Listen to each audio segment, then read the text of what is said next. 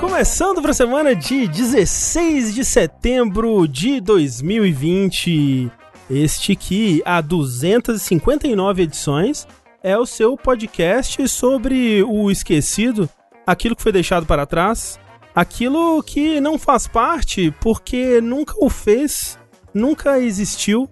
É sobre mim esse episódio, André? Não, Que isso? mas estou aqui com Eduardo Sushi. o tema de hoje. Que durante a, a, a conferência do PlayStation que rolou há algumas horas atrás, ele esqueceu de avisar, de anunciar que uma das formas de você comprar o, o PlayStation 5 é se você prometer, né, e assinar um contrato que entrega a ele o seu primogênito. Isso. É que esse é o preço agora do mundo distópico onde vivemos, né? Você Exato. paga mercadoria com mercadoria, ou seja, vida humana. Isso, é, é a nova moeda. É, o Rafa, por exemplo, comprou uma criança por 15 reais esses dias. É, na na verdade eu paguei é, três sacos de arroz. Que é Então- muito então foi, mais então, que 15 É mais ou reais, menos é. o preço de um Playstation. É verdade. Mas de reza a lenda que se você passar sangue de cordeiro nas portas da sua casa, você não precisa dar o seu primogênito. Entendi. Você vai dar o que então? É nada, Deus, Deus passa reto. Meu Deus, passa É, é Deus que pega a criança? Eu não tinha entendido essa parte. Gente, gente, Êxodos, tá bom? Deus manda o anjo da morte matar todos os primogênitos do Egito. Mas não é Deus, é o anjo.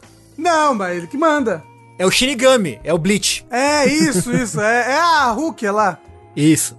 Rafa, como eu só joguei Magic depois do êxodo, não sei do que você está falando. Ah, Entendi. Foi a piada aí, só o Tengu pegou.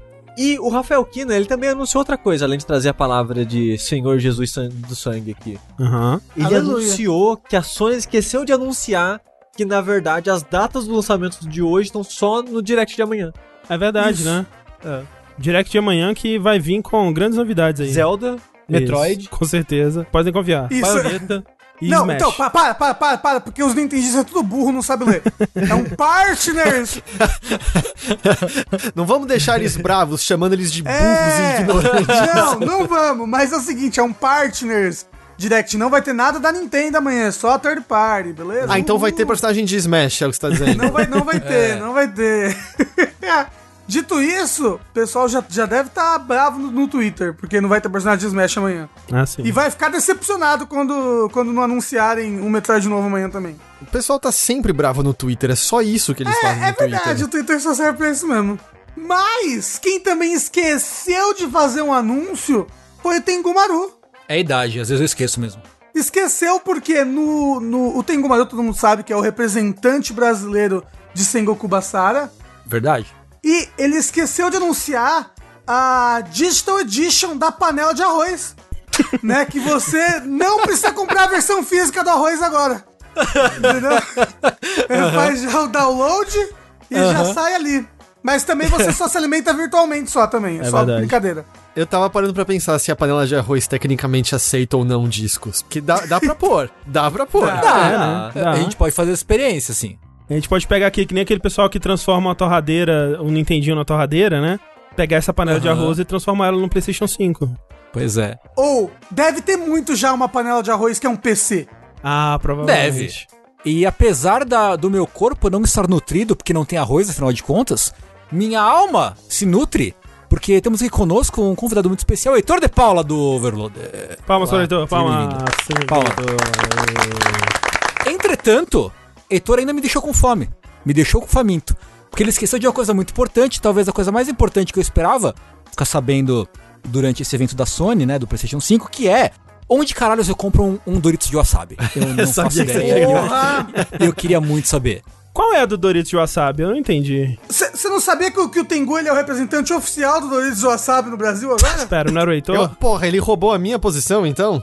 Eu falei errado. Não, não, não. Eu falei O Heitor, Tengu. o Heitor. O Heitor, gente. O lance de Doritos né? de wasabi. Ei, do, ei, Alma Chips. O lance de Doritos de wasabi é que ele é delicioso. E aí saiu uma primeira leva e aí não dá mais pra encontrar. E aí eu dei umas marcadas na Alma Chips assim no Twitter como se eu não quisesse nada. Na esperança, assim, de vai, vai que rola alguma coisa. E outras pessoas começaram. Hoje teve um tweet que é. Ei, Alma Chips, eu descobri Doritos de Wasabi por conta do Zito Silva. Alguém Eu, mandou eu- eu lá. confesso que eu também só conheço por causa de você, Heitor. Eu também. É, inclusive, Já já o Doritos do Wasabi tá um por CPF também, sabe? Que nem o negócio Popeyes lá. Que, que, aliás, que decepção esse lance, você viu? Eu não, Não- comi não sei. ainda. Então. Eu ia pedir pra entregarem em casa. E eles resolveram que é uma ótima ideia no meio da pandemia fazer com que seja apenas indo nas lojas físicas Popeyes pra comprar esse hambúrguer. Ah, tá. É. E aí foi só, quer saber? Dane-se essa porcaria, eu não quero tanto assim esse hambúrguer. A Clarice está gritando no chat que voltou a ter no Pão de Açúcar o Doritos de Wasabi, então Ah, é? pessoas Ah. corram. Gente, rapidão. Vamos ter que encerrar aqui, gente, É, infelizmente. v- obrigado, a gente volta semana que vem. Mas eu queria aqui agradecer ah, o convite de vocês, mas reclamar que o André, eu. neste evento do PlayStation 5, só se esqueceu de apresentar um motivo pra gente querer comprar um PlayStation 5. Olha, Fora o capitalismo, você quer dizer. Isso. olha, já começamos assim. Ah, vocês saíram com uma impressão diferente da minha? Não, assim, não muito, na verdade, mas é. Desculpa, eu, eu achei que era temático e aí já fica, polêmico, o chat fica puto. Não, e tá certinho, e tá certo. Tá É certo. De fato, de fato faltou um pouco ali, né? E assim, quando o evento acabou, até que existiam algumas, né? Mas elas foram sumindo, né? Consequentemente ali, com outros anúncios que vieram em seguida, foi uma coisa muito confusa, assim. Muita coisa que você pensa, porra, né? Mas o pessoal acha que eles esqueceram mesmo como faz anúncio de coisa. Ou é má fé? É, né, será que só queriam esconder por debaixo dos panos? A gente vai chegar lá. Mas, antes disso, como vocês já devem ter percebido, esse aqui é o Vértice, que é o nosso podcast semanal aqui no Jogabilidade, onde a gente alterna uma semana a gente fala de joguinhos, outra semana a gente fala das notícias, né? Esse é um episódio de número ímpar, isso significa que vamos falar das notícias e haja notícia. É muita notícia. Muita gente Rapaz. queria, inclusive, que a gente mudasse né, o podcast de notícias para o da semana passada, mas veja só, teríamos passado essa semana sem falar de notícias e tem muita coisa. Muita coisa para ser comentada, muita coisa para ser discutida. Vamos falar das novidades aí que, que vazaram e depois foram confirmadas sobre o, o Xbox Series S e X. Vamos falar sobre as novidades do PlayStation que rolaram hoje mais cedo. As pessoas ficaram cobrando a gente pro vértice anterior ser sobre o Xbox, mas ó, esperar foi Exato. bom que agora tem os dois pra falar. Exatamente. E muito mais. Vamos falar da Nintendo no Brasil também, etc. Ah, Nintendo não, André, para com isso. Porra! Que isso? Mas é sempre bom lembrar, sempre bom lembrar que esse podcast ele é gravado ao vivo, às quartas-feiras, no nosso canal da Twitch, twitch.tv jogabilidade. Então você que está ouvindo a versão editada em podcast, semana que vem, que tal fazer uma visitinha a twitch.tv jogabilidade assistir com a gente aqui, com esse público maravilhoso, essa galerinha da pesada? E pra você que está agora, e pra você que está aqui conosco ao vivo agora, saiba que isso aqui depois vira um podcast. E nós temos muitos podcasts que você pode encontrar onde quer que você escuta podcasts, no Spotify, no aplicativo de podcasts aí. Procure lá por jogabilidade que você vai achar tudo que a gente produz aqui. Incluindo uns funk que não é nosso, mas também tá Tem lá. uns funk também, é verdade. Tem funk lá? Tem, é, aparentemente tem funk, eu, eu nunca ouvi, É. mas é o que dizem, Não, assim. e, não, não, e aí, não, e aí que tá, a gente é o maior divulgador desse funk que existe, porque É. todo episódio que a gente fala do Spotify, a gente fala, você vai achar um funk, porque se você bota jogabilidade, jogabilidade no Spotify, você acha uma música que chama Jogabilidade da Bunda, Heitor. Entendeu? É, e aí tá lá sempre música. Ok, é entendi, entendi. A gente é um divulga- divulgador mesmo sem querer, porque se a pessoa colocar jogabilidade, a música aparece antes da gente. É verdade. É verdade, é verdade. A jogabilidade da bunda sempre vem na frente. Ou atrás, no caso. Ou atrás, né, porra? O que eu ia dizer é que além das gravações do, do, do Vértice na quarta-feira, são convidados também a, a, a vir no nosso canal do Twitch todos os dias. Todos eles. Literalmente todos eles, em todos os horários. Todos eles também. Em todas as 24 horas do dia. Asterisco, quando as condições se aplicam. Sim. Porque a gente faz lives todos os dias. Eu, eu já percebi que não tem um dia livre no qual a audiência do Overloader não é comida por uma Ah, live que droga! Eu fico né? triste. Heitor, eu não vou, eu não vou, eu não vou usar contra o Heitor o mesmo argumento que eu usei contra o Ricardo, porque eu vou me sentir mal, assim. É brincadeira, é brincadeira. Mas é, é, a gente faz streamings todos os dias, é, em todos os horários, no twitch.tv. Então, é, é, venha, venha, venha nos visitar. Visite nossa cozinha. Exa- exatamente. Eita, visite nossa. Ei, rapaz. Mas olha só, tudo isso daqui, né, que a gente produz, todos os podcasts, todas as lives e tudo mais, é permitido graças a pessoas como você aí, você que está no chat agora, você que está nos escutando num futuro distante, Você que vai lá mês após mês, contribui a partir de um real aí, já ajuda bastante, né? Se você quiser ter acesso aos nossos grupos secretos e ter acesso ao podcast bônus a partir de 15 reais ou dando o seu sub na Twitch, você já consegue acessar e fazer parte dessa turminha. E você faz isso linkando o seu Discord ao Twitch e tendo acesso às coisas, faz isso pelo PC porque o celular não dá certo. Exatamente. Tem um comando aí no chat, se alguém quiser dar o comando e ensinar as pessoas, é isso aí. Agradecemos então a todos vocês e particularmente a pessoas como o José Gerim, O Marcos Vinícius. Ah, o Thiago Rolim. E o Rodrigo Aidar. essas pessoas, dentre tantas outras que moram nos nossos corações. Muito obrigado, gente. Muito obrigado mesmo. Obrigado. Muito obrigado também ao Heitor. Olha só, o Heitor que veio lá de terras overloadianas. Heitor, Oi. se as pessoas não te conhecem, conta pra elas aí um pouco sobre você, o que você gosta de fazer no seu tempo livre, sua música favorita e onde as pessoas podem te encontrar na internet. Perguntar a música favorita é, uma- é puta desafio, né? É eu não difícil, tenho a né? menor Eu ideia também não do qual é a minha música. É, eu também falo, às vezes escrevo sobre videogames, tenho podcasts semanais. O pessoal que tá assistindo ao vivo aqui agora, fica o convite, se quiserem, já entrar ali em twitch.tv barra overloader, overloader com DR no final. E já seguir lá, porque aí você fica atento quando começam lives lá, tem live, não é todo dia, mas tem live ah, muitos dias da semana. Vai ter uma concomitante essa daqui, por exemplo, em cerca de uma hora, é, do, Rick, do Rick jogando coisas antigas. Toda sexta-feira eu tô jogando coisas, eu às vezes jogo algumas coisas antigas, no processo de jogar Brave Fencer Musashi, então fica o convite pra seguir por lá. E a gente também começou, recomeçou, na verdade, porque no passado a gente fazia isso, a transmitir as gravações do, de um dos nossos podcasts na Twitch, Mothership. É transmitido toda terça-feira às 8 da noite. Então você também pode ficar atento pra isso daí, que aí você pode ver a gravação ao vivo de podcast lá. E se gostar, quem sabe depois você pode passar a assinar em algum aplicativo de podcast, no Spotify e tal. Ah, lembrando que o Overloader também é, tem campanha de crowdfunding, né? Tem, tem, é lá no apoia.se barra overloader ou no PicPay, quando você procura por arroba overloader, mas eu convido antes, se você não conhece, a conhecer. Aí se você gostar, você vira apoiador. É fato, meio de difícil pedir. Cara, você não me conhece, mas me dá dinheiro, eu garanto que é isso. bom, é, bom, e aí depois você vem conhecer o conteúdo.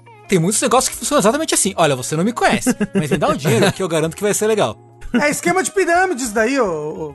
É verdade. Eu ia falar que eu ia retweetar que eu tô aqui, porque as minhas mentions estão mortas nesses. Eu entrei no Twitter pra redivulgar e o sininho só é mais 99. Desliga, desliga as notificações do, do Twitch, que acho que É, vai ser ter- pra saúde.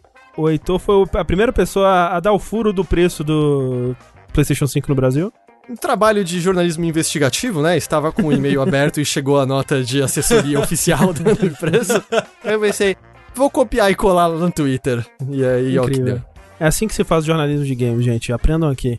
Mas beleza, a gente tem muita coisa então pra falar. Eu queria, antes da gente chegar no nos papos do PlayStation 5 que rolaram hoje, eu queria que a gente passasse um pouco primeiro pelos as novidades que rolaram do Xbox Series S e Series X, que vão ser importantes até pra gente discutir o que foi é, anunciado pro PlayStation, né? Então, assim, depois aí de um ano, né, ou mais de rumores e especulações e Lockhart pra cá, Scarlett pra lá, e aí depois mais recente da caixa do controle, né, ter vazado com o nome oficial dessa versão do console. Final de semana retrasado vazou a data, o preço e algumas especificações do Xbox Series S, né? E é aquela, aquele vazamento que às vezes as pessoas duvidam um pouco, né? Aquele vazamento que talvez tenha sido intencional. Porque logo em seguida a Microsoft já foi lá e soltou um, um videozinho oficial com mais detalhes e tudo mais. O Series S, assim, mesmo agora, né, depois do evento do PlayStation 5, onde a gente já sabe o preço e tal, e é, né, a versão é, sem disco é até um preço bem interessante, bem competitivo, a gente vai chegar nisso em breve.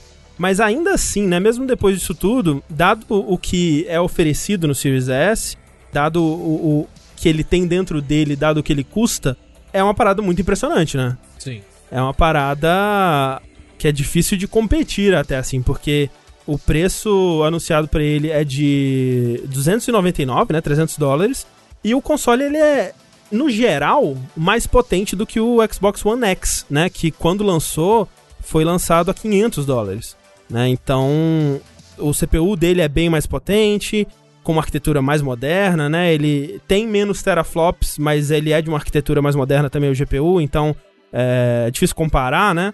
Ele perde em RAM e é, em armazenamento. Acho que armazenamento é o ponto mais fraco dele, que ele vem só com 500 GB, mas de SSD. Ele perde em RAM? Quanto ele tem de RAM? Ele tem, acho que 8, né? 8 GB de RAM. É, oito que podem ser utilizadas pelos jogos, né? Tem, acho que, não, não é e isso? são é dois 10 e 8 que são utilizados pelos jogos. Isso. E o One X é 10 pra jogos, e é 12 no total, 10 pra jogos, 2 isso. para o sistema operacional. É, e também tem que é, ver que a RAM dele é mais lenta também, então tem isso também. Mas no geral ele é mais potente. Sim. E o a parada do armazenamento, ele só 500 GB, né? O que muitas pessoas ficaram levemente revoltadas, porque, porra, é um console só digital e 500 GB só. Não é a melhor coisa do mundo, mas a Microsoft já anunciou, né, que vai vender os Sim, aquele cartõezinhos, né, Uhum. os seus extensores de, de armazenamento, pra você ter mais do que os 500 GB iniciais. Mas esses 500 GB é, é um HD, um- é um SSD? SSD. É o, é o mesmo SSD que vai ter no Series X, só que 500 em vez de 1 tera. Isso. Ah, ok, ok, ok, ok, ok. É, é tipo assim, não é a melhor coisa do mundo, mas dá pra se virar. É, apagando cada jogo, né? Você só vai ter tipo um jogo. É, que justamente, né? Que hoje em dia é foda. é. É, o que dá pra você fazer, pelo que eles tinham falado, você pode botar um HD normal externo, você não pode rodar os jogos a partir Uhum. Sim, dele. sim. Então você não precisa necessariamente ficar baixando os jogos novamente. Você pode fazer uma dança ali, do tipo, ah, ok, tira esse jogo do SSD, põe nesse HD, tira algo do HD pro SSD pra eu poder É, jogar e tal. essa dança Então você pelo menos aí, né? não vai estourar a banda, não tem que esperar Aham. download, coisas assim. Mas a, a Microsoft não, não vai ter aquela tecnologia toda de baixar rapidamente os jogos e jogar. Não- lembra que tinha um negócio assim?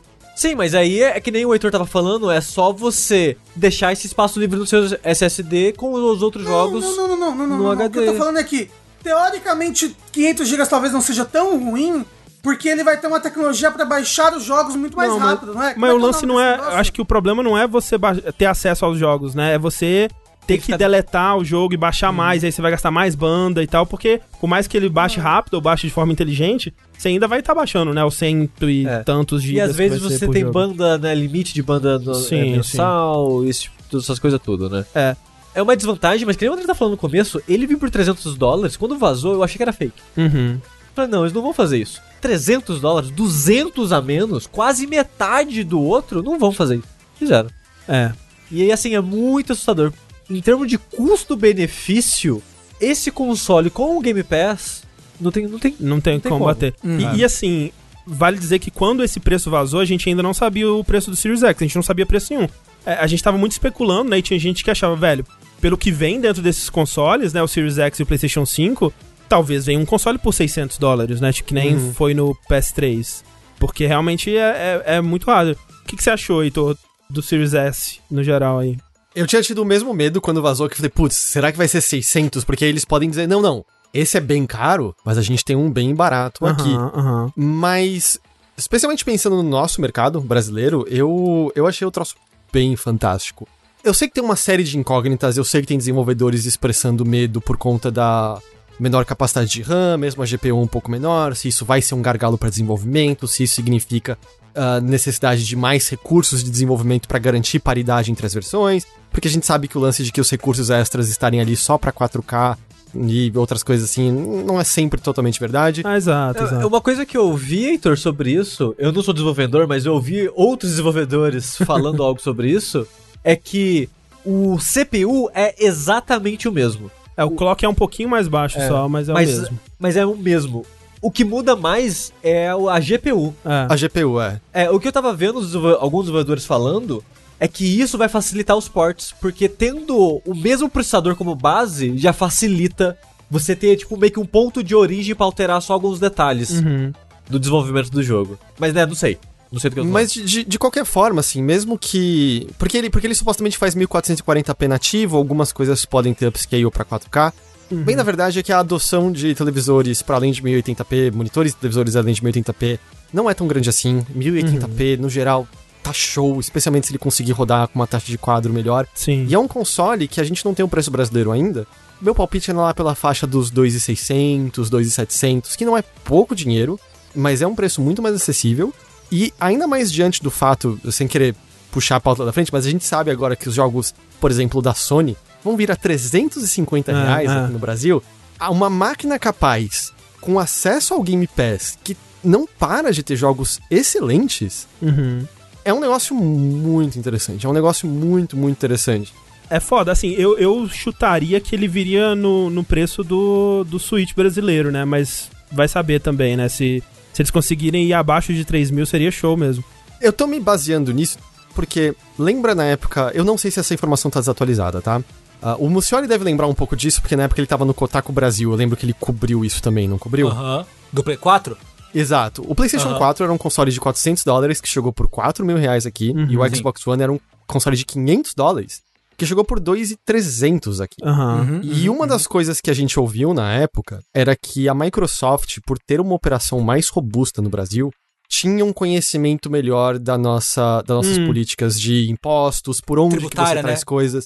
Exato, É, por eu, onde eu lembro, você traz. eu lembro que na época eu fiz uma matéria pro Kotaku até justamente. Eu nem lembrava, ainda bem que você comentou agora. Das É, gordurinhas, não era? Isso, é, que eu, que eu conversei com um. Que eu conversei com um advogado tributarista na época.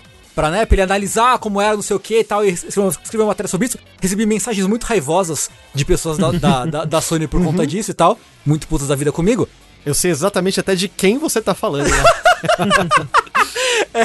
É. Mas é, mas tinha isso sim. Tinha isso sim. Do conhecimento e tal, é.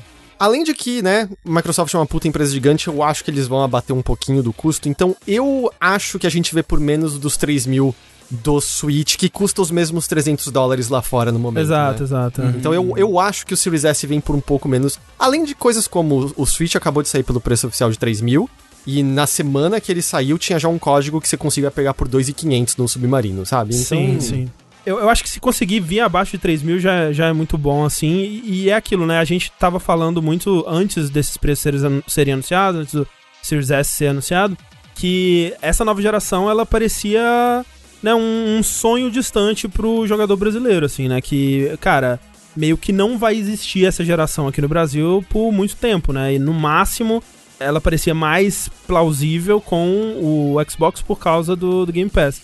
E agora já parece mais próximo, né? Assim, ainda 2.600 reais durante a pandemia, durante a crise toda, ainda é, porra, dinheiro pra caralho pra gastar com videogame. Pá, caralho. Mas já parece mais dentro da realidade, né? Pra quem tava especulando, né, a gente tava achando, pô, eu acho que o, o- o menor preço possível pra próxima geração vai ser uns 5 mil reais aí.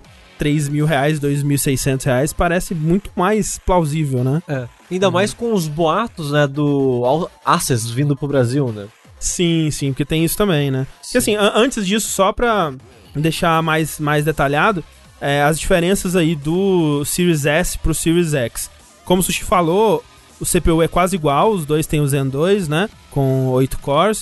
O X faz 3.6 Hz, é, GHz, e o, o S faz 3.4.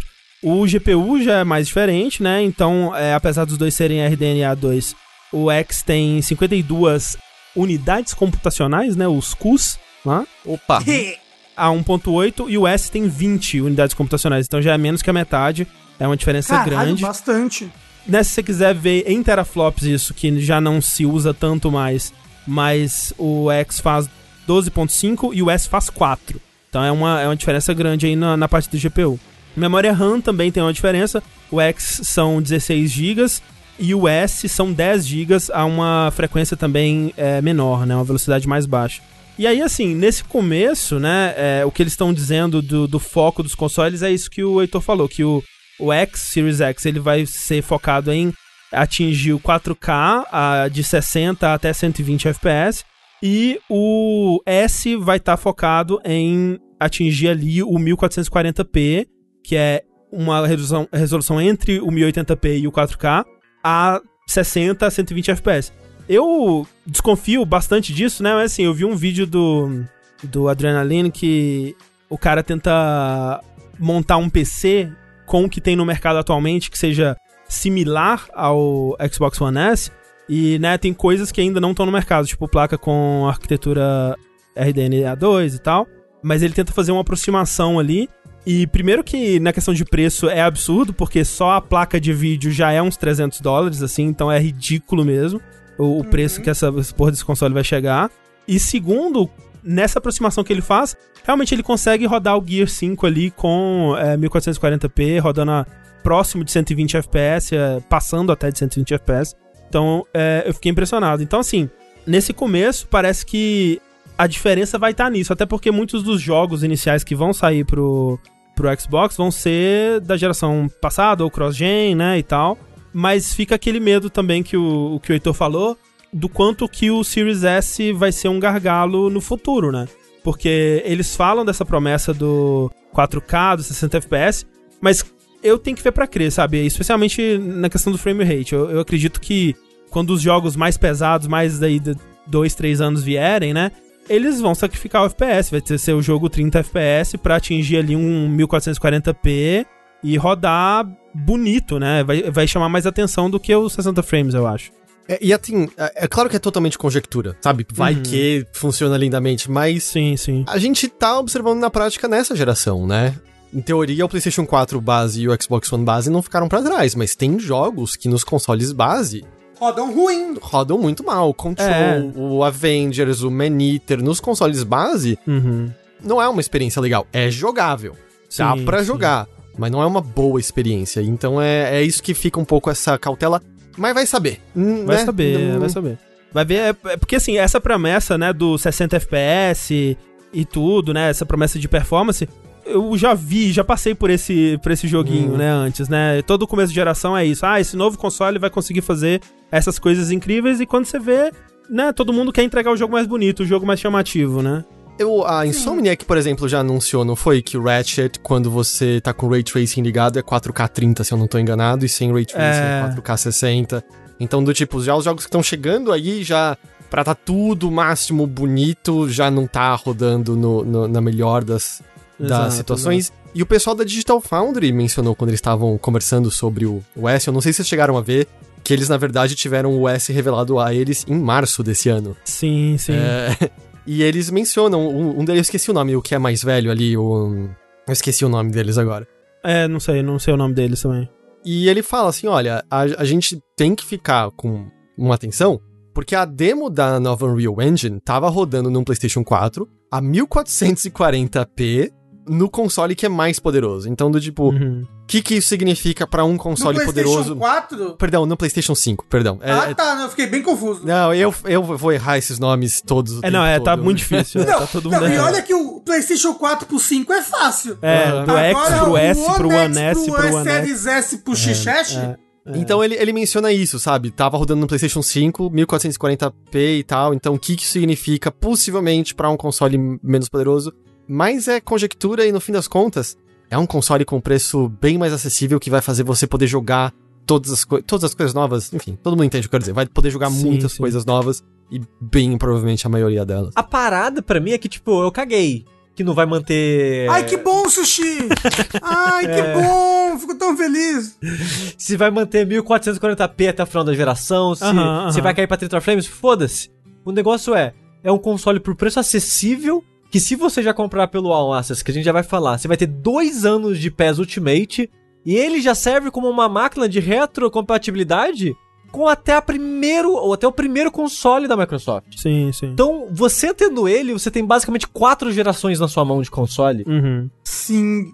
E todos os lançamentos acessível. da Não Microsoft, vai ser o melhor né, a plataforma? Não vai ser a melhor plataforma, cara, mas você já sabe disso quando você vai comprar. Porque você tá comprando acessibilidade. É, o, o, jogador de console, ele já sabe que ele não vai ter a melhor plataforma, né? É. Ele, ele, quer uma plataforma que seja prática, conveniente, acessível, né? Uhum. Tipo que nem eu vi gente, ah, quando anunciaram as novas placas da Nvidia, tipo, ah, o que, que é console novo agora? Tipo, foda-se, sabe? O preço da placa de vídeo é mais caro que o console. Tem que ter todo o negócio. Então, tipo. É uns dois consoles. É tipo, o mundo do PC é outra parada. É outra parada, é outro nível, outro investimento. Quem vai pro console, ele sabe o que tá fazendo, uhum. sabe? E, e, claro, é mais legal poder jogar do que não poder, né? Mesmo que, sim, tipo, ah, não tem, sim. não tem ray tracing, não tem 4K, mas é, eu prefiro poder jogar. É, é, muito é e no fim das contas, né? Você falou do, do Control. Roda mal pra caralho no PS4? Roda. Eu joguei no base, adorei o jogo, um dos meus jogos favoritos do ano ainda, sim, sabe? Uhum. Então, no fim das contas, isso é, é o de menos, de fato. Mas enfim, aí logo depois disso, alguns dias depois, a gente teve os, de- os detalhes, os mesmos detalhes revelados sobre o Series X, né? Que os specs dele já tinham sido revelados, né? Os, o, o que tem dentro dele, digamos. Mas aí foi revelado o preço, né? E a data também, eu esqueci de falar, né? Mas os dois vão lançar no mesmo dia, dia 10 de novembro. E o Series X vai lançar por 500 dólares. Então, Series S 300, Series X 500. Aí já tava mais dentro do que a gente tava esperando, né? Tinha gente que tava chutando mais alto, né, Pra 600 e tal. Mas acho que a maioria das pessoas concordavam ali que 500 parecia ser o mais correto, né? O mais Palatável. palatável, exato. Então teve isso aí. Aqui no Brasil a gente ainda não tem os preços oficiais da Microsoft, né? A gente tem o consórcio já, não? É, né? É, é, então. Consórcio gamer? Ah, Consórcio do Banco do Brasil, é, isso a gente tem. Aham. Mas assim, a gente não tem um preço oficial, a gente teve algumas alguns vazamentos aí que eu não sei se eu acredito muito neles, mas um deles era uma página de dentro do, do próprio site da Microsoft que era sobre o Xbox All Access, né? Que é um, um serviço aí, um, uma parada que já acontece lá fora há algum tempo já, uma, uma possibilidade para comprar que eles já oferecem lá fora há algum tempo. Que é uma assinatura que você faz, é como se você estivesse comprando o Xbox e dividindo em 24 vezes, É um basicamente. carnê, né? né? É, um carnê ali. Você, você compra, divide em 24 vezes e no fim das contas sai mais barato, né? No, lá fora, pelo menos, né? Por conta do Ultimate, né? Se você Isso, soma os é. dois anos de Isso. Ultimate mais o. Porque justamente é isso. Vem, você vai pagar um valor que vai incluir uma, uma parcela, né? De uma, uma das 24 parcelas aí do console, mais a assinatura do Game Pass Ultimate. Nessa soma aí, eles te dão um descontinho que, no fim das contas, vai ser mais barato. Alguém até me perguntou, né, quando é, ouviu uma notícia lá de fora sobre isso, perguntou: Nossa, que legal isso aqui, será que vai ter no Brasil? Eu falei, cara, provavelmente não, porque isso já tem lá fora. Pro Xbox One, por exemplo, teve isso, né? E não veio pra cá, né? É, e também porque isso pra gente é comum. Tipo, a gente, É. no Brasil, a gente parcela a compra Sim, de tudo. sim, sim. Lá fora não é Uhum. comum isso, lá é tudo à vista. É. Então, É. isso foi uma das coisas que a Microsoft fez na época do, do dessa geração ainda, né? Com o Xbox One, porque lá não tinha, pra ficar mais acessível. Então, acho que era esse que o ponto do André. Tipo, não teve pra É. gente, não vai ter. E a gente já parcela, então não faria Sim. sentido que o nosso mercado já tá adaptado para esse sistema. É, não, o que, o que faria sentido seria que vem junto com o Game Pass, né? Tipo, o Ultimate. Sim, sim, sim. Mas aí, o que aconteceu? No site oficial do console, a página do All Access estava traduzida. Isso. Pode ser só uma tradução placeholder de algo que nem vai existir aqui? Talvez. É, talvez a pessoa falou assim, ah, traduz tudo aí, né? E a pessoa traduziu essa página também e É, tá lá, né? Tanto que a parte da- dos lojistas que vão ter o All Access, que só alguns lojistas parceiros vão ter, tava tudo loja americana. É, o preço também, né? Tava vazio, né? O, o- Sim.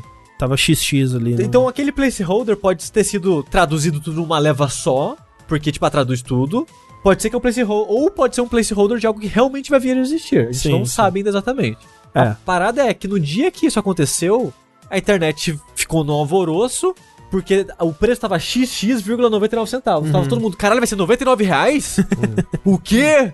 Aí depois surgiu uma imagem aí que não boto muito fé, mas era uma imagem do preço do Xbox Series X Isso.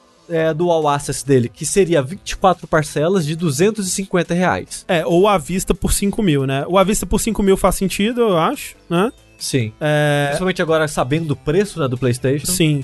Essas 24 parcelas, então, por 250. Dá 6 mil reais. É, então, dá 6 mil, né? Só que é com o Game Pass junto, no Game Pass Ultimate, que é 45 reais, né? O, Eu acho que é 50 reais. É?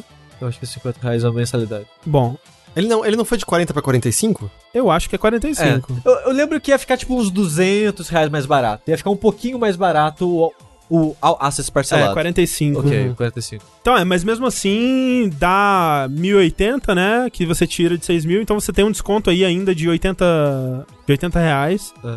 Então sairia mais barato ainda, né?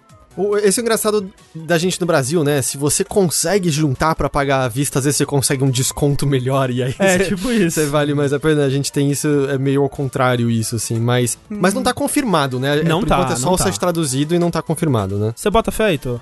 Eu não sei, por conta justamente desse, nosso aspecto do nosso mercado, mas hum, ao mesmo tempo você ter já garantia de dois anos de um monte de jogo ali, talvez faça sentido. É. Eu realmente não sei. Eu acho que, acho que sim, né? Não tem por que não, acho que botar aqui. Acho que talvez o meu argumento funciona contra, dado que a gente já tá tão adaptado a isso, por que não botar o negócio e tornar mais atrativo ainda a proposta? É, de fato seria mais atrativo justamente porque, né, porra, Game Pass já vindo aí no pacote e saindo mais barato no fim das contas, pô, porque a gente tá acostumado, né, ok, divide 24 vezes, mas vai sair, né, porra, 13, 10, 15% mais caro no fim das contas. Uhum. Uhum. Eu acho que a imagem é fake. Mas, vendo o preço oficial do PlayStation 5 no Brasil, eu acho que é possível que existisse esse preço Uhum. da imagem. Os 5 mil à vista e as 24 parcelas de 250. Eu acho que é possível esse preço. Mas eu acho que não vai ter o All Access no Brasil. Mas Fica é aí. tomara que eu esteja errado. Seria bom, seria bom se tivesse. Tomara que o sushi esteja errado. Uma coisa que eu tava pensando é que eu não sei é, exatamente o quão pesado a Microsoft investe na divulgação do, do Game Pass e tal, desse, tipo de coisa aqui, mas eu imagino que deva ser muito importante, independente do Alexa ser, ser verdadeiro, desse Alexa ser verdadeiro ou não, pra tentar realmente empurrar a ideia de que, ok, você tá comprando um- uma caixa que vai se associar a um serviço e esse serviço é mó legal. Uhum. Esquece o conceito tradicional, entre aspas, de videogame, que é videogame e, e disco e caixinha, né? Tenta pensar numa coisa mais só digital. E sinceramente eu não sei, pensando bem agora enquanto eu falava, eu fiquei pensando que, tipo, se relacionar videogame a uma coisa estritamente, não estritamente, mas majoritariamente mídia física, já é uma coisa muito passado já, porque a galera A gente é muito- velho, Tengu. é, porque a gente é velho, eu, tava pensando nisso enquanto eu falava, assim. Eu não sei o quão. Como é essa percepção de verdade no público, sabe? Cara, eu acho que tem duas coisas nisso, assim. Um que eu acho que, no geral, as pessoas já estão mais desprendidas da... Eu mesmo, da, da metade dessa geração pra cá, eu quase não peguei mais disco nenhum. Idem, idem. Ao mesmo tempo, o que eu acho que pode fazer isso mudar é, como a gente mencionou, a Sony anunciou o preço sugerido de 350 conto pra cada jogo de PlayStation. Sim. A mídia física você troca com amigos. Sim, você vende e recupera um pouquinho dessa grana. Às vezes o preço força um, um- um ressurgimento, no caso do PlayStation 5, de alguma maneira, nisso, sabe? Talvez, é.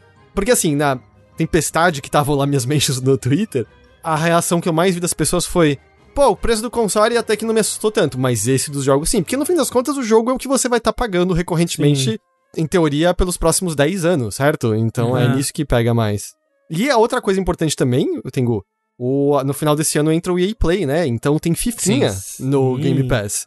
E É, eu sei que não é, acho que não é o FIFA mais novo, certo? É o FIFA do ano anterior, eu acho. Eu, eu não sei Me qual perguntem FIFA qualquer coisa de FIFA, é. E- mas Fifinha é importante pro brasileiro, né? é. Com certeza, com certeza. Isso é uma outra coisa, né? Uma outra notícia que, su- que saiu aí que o, a, o EA Play vai estar vai tá sofrendo um rebranding, né? Vai, vai mudar de nome e vai fazer parte do, do Game Pass, né? Tipo, todos os jogos ali que fazem parte do catálogo da EA que estavam disponíveis no, no EA Play vão se juntar ao é, Game Pass sem custo adicional e, cara, isso é muito da hora.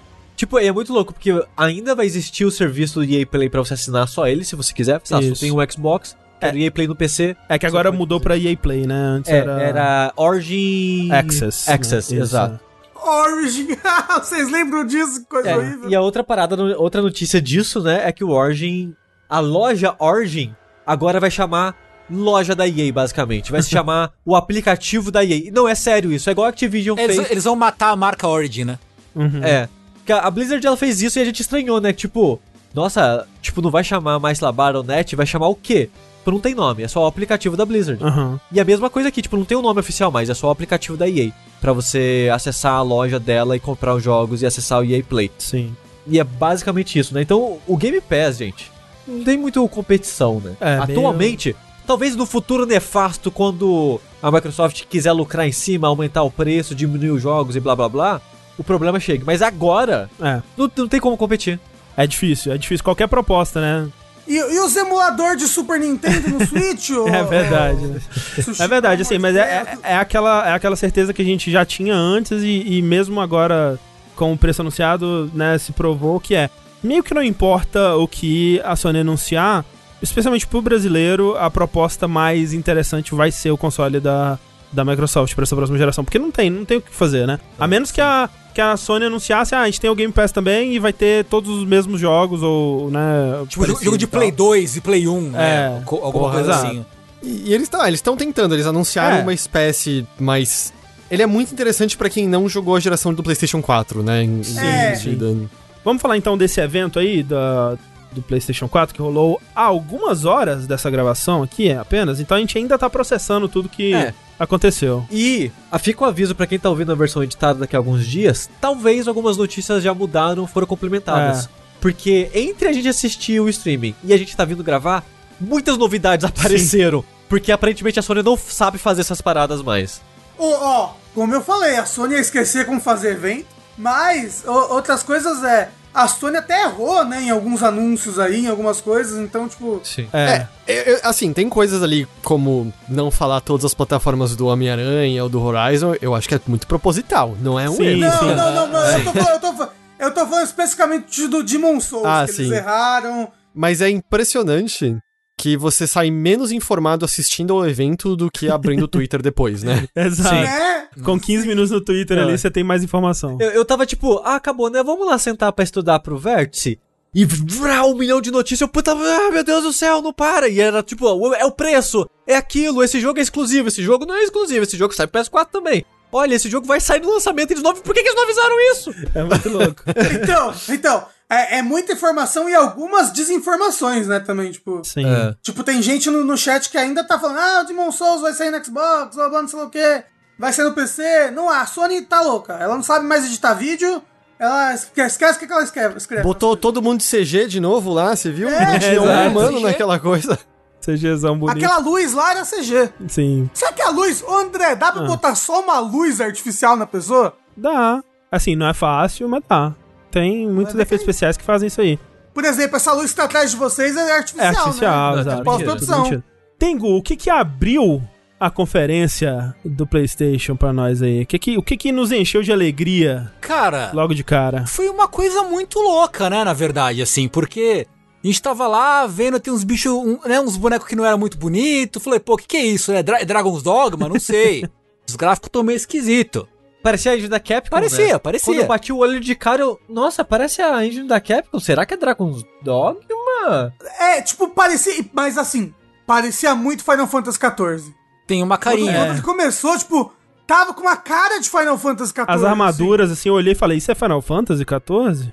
É, ele é um Final Fantasy XIV um pouquinho mais bonito. É. É. Mas é- não era, mas era quase. Porque qual não foi nossa Uhum. surpresa quando o evento abriu com o anúncio de Final Fantasy XVI?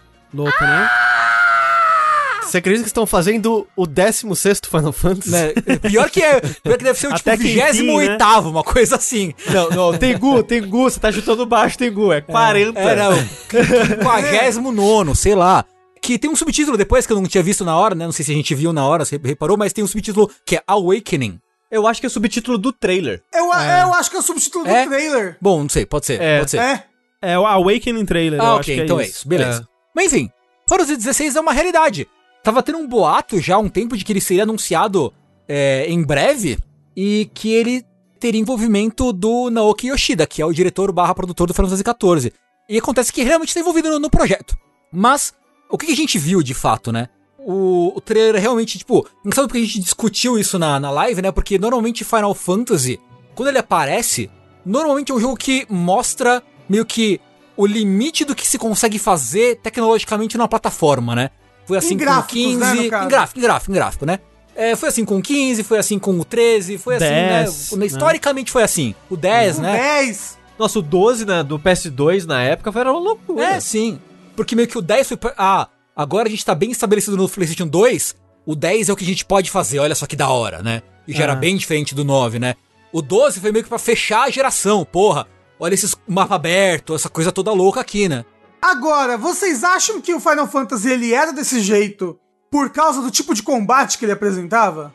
Porque eu sinto que você pode você pode dar mais espaço pra processamento, pra, um- um monte de coisa, pra gráficos, quando você tem um combate mais turno, mais estratégico. Acho que não necessariamente o combate, mas assim, o escopo do jogo, né? Acho que a gente nunca teve um Final Fantasy que parece ser tão é, aberto e livre, pelo menos com o que esse, esse jogo demonstrou, assim, de- deu uma sensação, né? Talvez essa sensação esteja errada, mas pelo o que mostra de travessia de, de ambiente e de combate, assim, esse parece ser um Final Fantasy numerado é, mais ambicioso nesse sentido do que os outros. Ele parece ser um jogo mais livre, digamos assim. Mas eu senti uma vibe de combate Final Fantasy XV ali em certos momentos. do- Tem algumas Ai, eu coisas, amei. assim. é. Não, Mas credo. dito isso- Jesus Maria José. Eu gosto, do, eu, eu, eu gosto do combate do Final Fantasy XV, mas quem é que tá dirigindo? Quem é que é o- a pessoa responsável pelo combate desse jogo, Tengu? É, então, a, a equipe, né? Quem que tá trabalhando nele? Primeiro, o Naoki Yoshida, que é o diretor barra produtor do Final Fantasy XIV, que é o MMO, ele é produtor do projeto. E eu acho muito interessante o Yoshida ter pego essa, esse cargo, né? Porque ele é um cara que cresceu muito em respeito dentro da estrutura da, da Square Enix, né? Depois do milagre que ele fez pra reviver o, o 14, né? Que basicamente foi tirar o jogo... Ele saiu do Dragon Quest X, que é outro MMO, foi pro 14, rebutou o projeto enquanto continuava consertando o carro enquanto andava, sabe? Uhum. E foi um bagulho muito de sucesso. Foi uma história de, de muito sucesso. Ele ganhou muita moral. Então é interessante ver ele ganhando um Final Fantasy numerado, entre aspas, de verdade. Porque o 14 é um Final Fantasy numerado, apesar de ser um, um MMO. Uhum. E quem tá dirigindo o projeto, que eu achei bem interessante, é um cara chamado Hiroshi Takai. Que ele não é um nome muito conhecido na, em desenvolvimento, mas primeiro que ele foi da equipe do Yoshida no, no 14, ele foi é, diretor assistente e tal. E, pra mim, mais importante, mais surpreendente, ele dirigiu The Last Remnant. Que é um RPG que eu gosto muito, mas que é muito esquisito. E que eu gosto porque é muito esquisito. Muito esquisito e muito esquecido também. E muito esquecido. The Last Remnant é o que saiu pra Xbox 360 originalmente, saiu pra PC há Isso. relativo pouco tempo. Antes do Final Fantasy XIII, era o jogo que falava assim: ah, enquanto não tem Final Fantasy XIII, fiquem com isso aqui. É, ele era a Square Enix RPG for the World. Era, era a tagline dele, assim e tal. E ele passou muito tempo sendo o jogo de Play. A versão de Play 3, que foi anunciada e nunca lançada, passou muito tempo na lista de jogos mais desejados da Famitsu, assim. Tipo, todo mundo queria. O jogo claramente tinha sido, can- tinha sido cancelado e ninguém só. ninguém aceitou essa, essa realidade. Hoje em dia tá no PC, você consegue comprar por 5 reais. Tem uma versão remasterizada, que saiu uh, há pouco verdade, tempo. né? Relativamente pouco tempo, né? Sim. mas ninguém se importou, basicamente. Porque é um jogo bem esquecido. Mais interessante que isso, eu acho que é o cara que é o designer de combate. Que é um maluco chamado Ryota Suzuki, que ele vem da Capcom, na verdade. E ele foi designer tanto em Devil May Cry 5 quanto em Dragon's Dogma. Ou seja, ele tava lá colado com o Itsuno ali, né? Em, projetos Sim. de, de ação. Então é muito interessante que a Square é a segunda pessoa que a Square traz da Capcom pra fazer combate nos jogos, nos grandes projetos dela, né? Porque Uhum. trouxeram um cara de Monster Hunter pra trabalhar no Final Fantasy VII Remake, e agora tro- tro- trouxeram um cara de DM DMC e Dragon's Dogma pra trabalhar no, no 16. O que eu achei super, super interessante. E dá pra ver, né? Dá. Você vendo o trailer, né? Vendo o gameplay que eles mostraram, dá pra ver que é um combate um pouco mais character action, entre aspas, assim. Uhum. Mas Parece Você style, não mesmo. sentiu Final Fantasy XV, é o que você tá me dizendo. graças ao bom Deus. Graças ao Para bom com Deus. isso. É, eu senti o Final Fantasy XV nos teletransporte, nos efeitos de partícula, essas coisas. Mas a Sim. maneira que o combate acontece durante o trailer, eu e o Tengu a gente tava, nossa, mas lembra Dragon's Dogma um pouquinho essa vibe, Então, né? Pois é, É. E, e acabou que era o mesmo cara. pois o é. diretor de E me combate, diz no caso. se vocês tiveram essa sensação pelo... Assim, eu não sei se eles liberaram algum release com informações adicionais, mas, né, por enquanto tá uma maçaroca de informações da história, o que você vê lá no trailer. Aham. Mas ele parecia ter um foco falando de cristais e aparentemente Uhum. os summons tinham uma importância que me bateu uma vibe assim, eras Final Fantasy 2, 3, 4, quiçá 5, sabe? Quando Inclusive pela temática, né? Mais medieval, assim. Uhum. É, não tem o medieval desde o 9, É. basicamente. E mesmo o 9 eram pra remeter um pouco, né, aos Final Fantasy Sim, pré-7. Sim, sim. Sim, sim. Eu, eu achei que você ia falar que ele tava lembrando Game of Thrones, assim. Porque, porque ele parece ter politicagem, blá blá blá. É, mas aí Final Fantasy Tactics já tinha, e já tinha outros É, jogos então, com o nome Final é, Fantasy o que que tinha falar. também, mas... Eu acho que teve, vários Final Fantasies têm, tipo, um pouco de guerra, facções, países estão brigando, pelo que eu joguei um pouquinho do 12 assim, então... Type Zero também é puro isso. É, eu, eu acho que Sim. É. isso foi saindo um pouco do foco dos Final Fantasy mainstream, assim, mas sempre teve um pouco no passado. E eu tô muito empolgado com esse jogo, porque eu sou um Final Fantasy, Aham. como o Rafa e o Tengu são. É, é o que a sua bio no Twitter diz, né? no- Isso, exato. E eu sou, um, na verdade, uma putinha de Final Fantasy, né? E eu gosto muito do Final Fantasy da pegada medieval. E eu fiquei muito feliz de ver eles voltando pra uma temática assim. E ver rinha de Summon, cara. rinha de Summon Né? foi uma parada que me deixou feliz demais. Porque no Final Fantasy XV, a única coisa que eu gosto em Final Fantasy XV é a cutscene de invocar Summon. Aham. É a única coisa que salva naquele jogo pra mim. Nem é o uso do Summon, que o uso é uma merda. Mas é a animação do Summon chegando e, e é uma parada gigantesca e grandiosa. Na época era a coisa mais incrível que eu tinha visto no videogame, visualmente. Sim, sim. E ver um Final Fantasy que o foco são pessoas que summonam essas É, criaturas. não sei se o foco, né? Mas tem isso. É. Ah, não, olha só. É tipo Naruto, é isso? Eu ia falar, é Naruto. O- Naruto. O, o, Ifrit tá dentro do menino. Aí o menino fica puto, tá cheio de sangue. Ele, caralho, ele libera o Ifrit, fica gigante. Aí o outro, aparentemente, o seu protagonista vira a Fênix. Porque tem É. um momento que ele, que ele bate com umas asas de fogo, assim. Sim, e- sim. Porra. E revendo o trailer mais umas três vezes depois, obviamente. Os diálogos falam muito disso, de ah, invadir o tal reino, ou se defender de tal reino, ah, a gente precisa falar com a Mother Crystal, que ela vai summonar a Shiva. Então, tipo, parece que tem algum um foco nisso, né? Nos cristais de novo, aham. nos summons e É, coisas nos do cristais tipo. parece que Então, sim. né? é, mas assim, parece que vai, vai ter um foco em, tipo, tá na hora de abandonar esses cristais. Ou, tipo, esses cristais regem a sociedade de alguma maneira. E tem alguém que não quer mais que os cristais tenham essa influência toda. Ou você não quer mais que os cristais tenham essa influência toda. E eu tô curioso que o jogo parece, não mostrou até agora, Party. Você joga com dois protagonistas É. diferentes, mas os dois estão solos quando são mostrados, né? E os dois lutam bem diferente. Eu achei que era o mesmo moço em duas épocas diferentes. São, eu acho que são pessoas diferentes. Principalmente você assistindo o trailer em japonês, a voz dos dois são bem diferentes. Em inglês a voz é, é- é semelhante mesmo, até fiquei confuso. Você acha que é um esquema Breath of Fire 4, assim, de dois antagonistas eventualmente. se- Ou como um jogo mais recente que saiu esse ano que eu tinha esquecido até falar em voz alta isso. De você controlar dois personagens que eventualmente vão se confrontar num, de alguma forma. É, eu acho que são dois personagens diferentes, tanto que tem isso, né, que mostra os dois rostos, as duas pessoas falando, depois o fogo azul e o vermelho, né, e, e o logo, né, são as duas criaturas se enfrentando. Sim. Então eu acho que a ideia é que são esses dois antagonistas de si mesmo, tipo, os dois são antagonistas um do outro, e você vai avançar as duas histórias de encontro. Hum.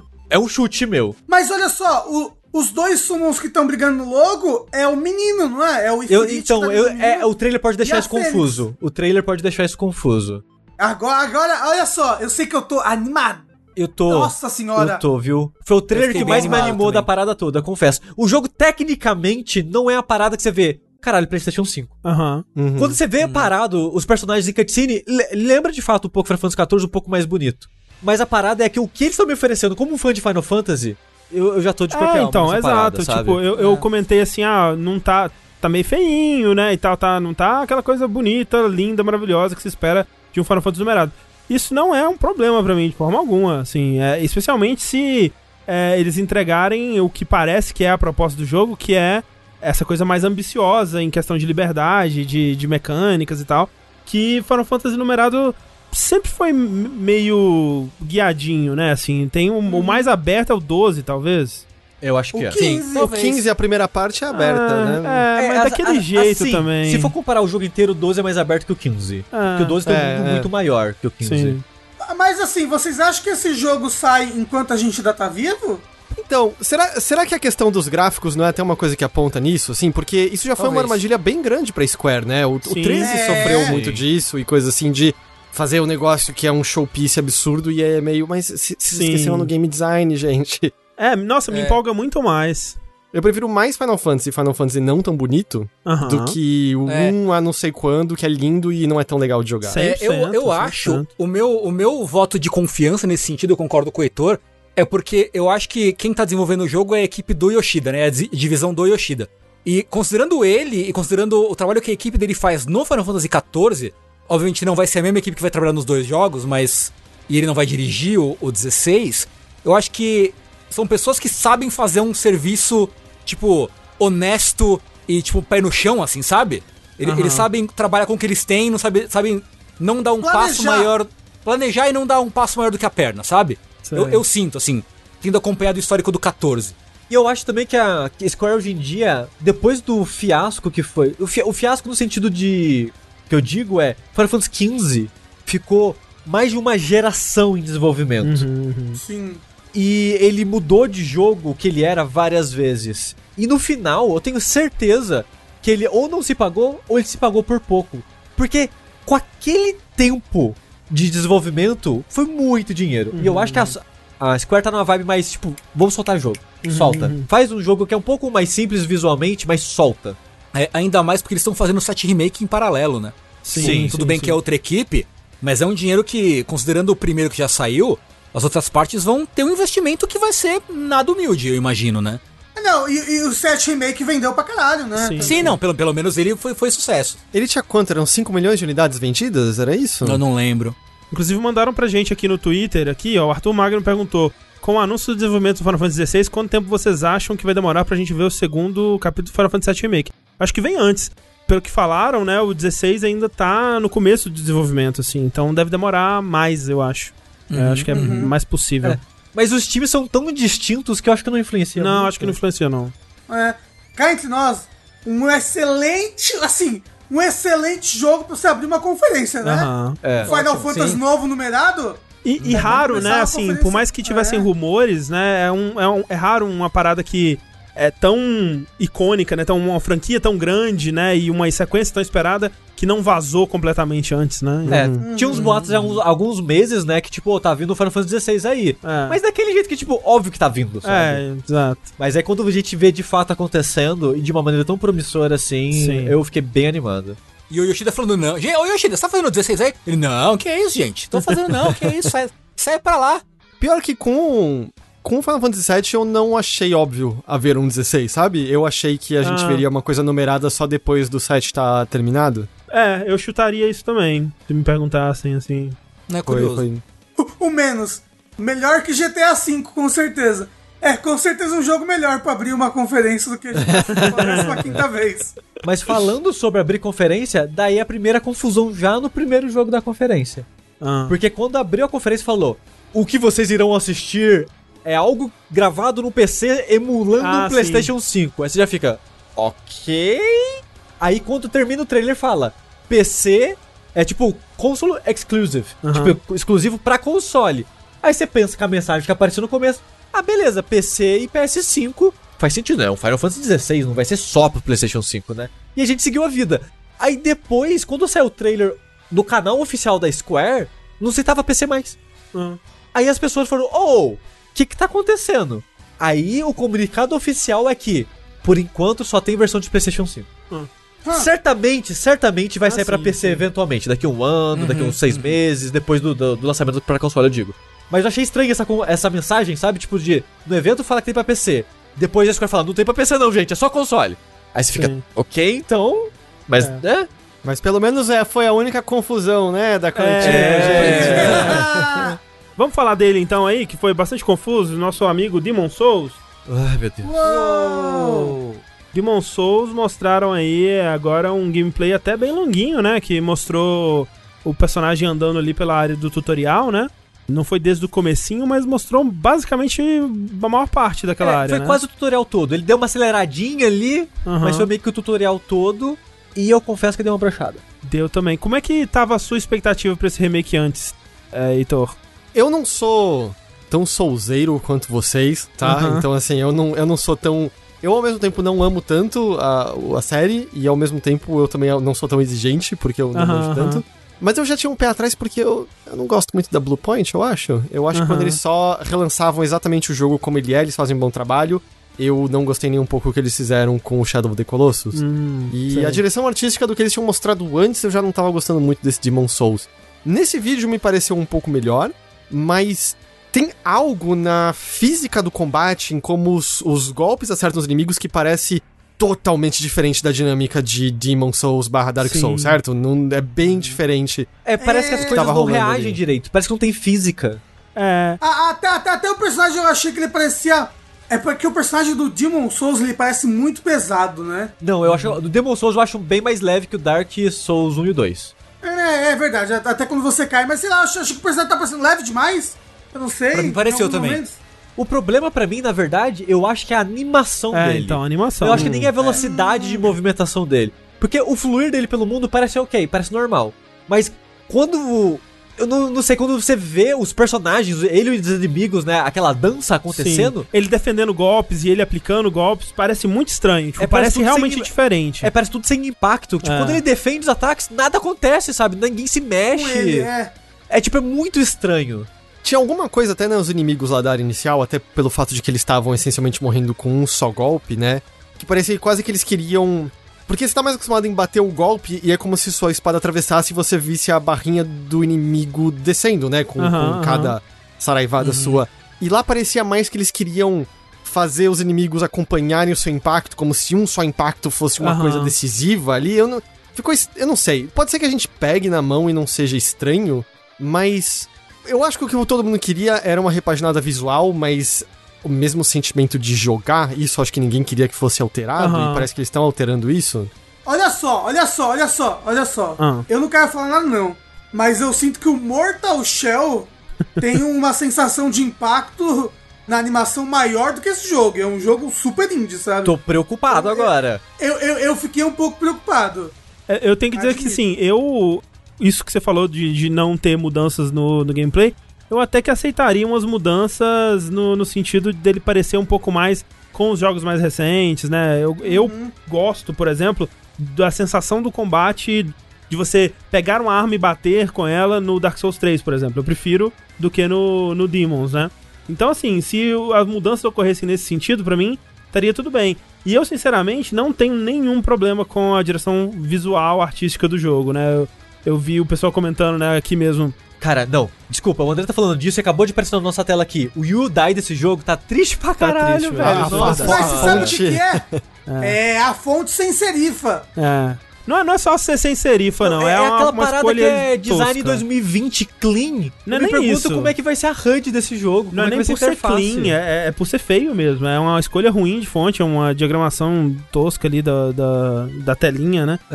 Isso, tia, assim, se a HUD for ilegível, aí eles estão sendo bem como era de Souls mesmo. Aí eles estão sendo bem honestos no jogo original. Não, Heitor, a HUD vai ser elegível da maneira 2020, que é letrinhas minúsculas Ah, é? que você não consegue ler. Então você fala, caralho, o que, que tá acontecendo? A HUD do Demon Souls era elegível porque era uma loucura. Gente, esse símbolo significa força? São duas bolinhas com um pauzinho no meio, o que que tá acontecendo? Acho que foi literalmente o último jogo que eu abri manual pra ver o que as coisas queriam dizer pra Então. poder ler.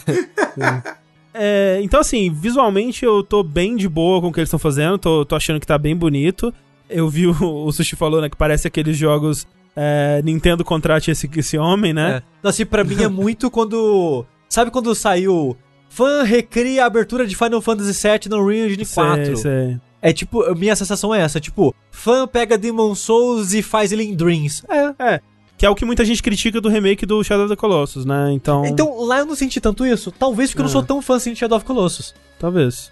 Mas aí, como é um jogo que eu tô mais familiarizado, É. eu sinto mais essa diferença. Mas é isso, eu vi muita gente que gostou, que não teve problema com a animação também, e eu acho que. Eu acho que é aquela coisa, né? Eu já vi tanto essa animação, eu já vi tanto esse combate desse jogo acontecendo que alguma coisa tá errada. Talvez quando você pegar no controle ali seja ok, talvez funcione bem, talvez seja de boa, mas tá estranho, né? Dá uma estranheza, dá um... E assim, o meu hype abaixou um pouquinho Mas também. sabe que eu posso Não, e é foda porque esse triste? jogo tá pra lançar, né? A gente ficou sabendo. É, isso é muito louco, porque quando mostraram o primeiro trailer, mostraram sem data e depois falaram que não seria no lançamento. A gente, ah, beleza, então, a gente já se confirmou e seguiu a vida. Aí mostrou esse pequeno gameplay aí e não deu data. A gente pensou, pelo menos eu pensei, né? Ah, beleza, eles falaram que era no lançamento mesmo, então não deram data porque é, é pra 2021. Aí acaba o evento, no post oficial no blog da, da Sony, eles postam que é, vai lançar junto Não. com o console. O Geoff Keighley tweetou, foi por onde eu vi, pelo menos. É. Sim, sim, eu também. É muito louco, porque é um jogo de lançamento, é um jogo que tem muita gente que gosta muito, era um remake aguardado. Como que vocês não divulgaram ali que é um título de lançamento do console? E, e meio que o único jogo de lançamento, tirando aquele Astros Playroom, que É. você só pode jogar no PlayStation 5, é meio que a única coisa exclusiva a isso. Sim. É. Foi muito estranho, cara. Foi muito estranho pra um negócio que eles tiveram todo o tempo pra se preparar do mundo, um vídeo editado e tudo mais. Ah. É, é mais bizarro até que o Homem-Aranha, como o Heitor falou, porque o Homem-Aranha, infelizmente, ainda vai sair pro PlayStation 4. Infelizmente, eu sei que é melhor economicamente para as pessoas que não vão poder trocar o console. Mas infeliz- infelizmente, na parte técnica e do sonho daquele jogo, vai ser incrível mostrar a potência do console, que ele vai estar nos dois ao mesmo tempo. É, e é algo que a gente não sabia, pelo menos eu não sabia Eu até sabia, agora. eu né? sabia. E ele já foi anunciado que sairia no com o lançamento do console, mas eles podiam ter reforçado aqui e nem é isso eles fizeram. Eles não falaram datas, falaram nada.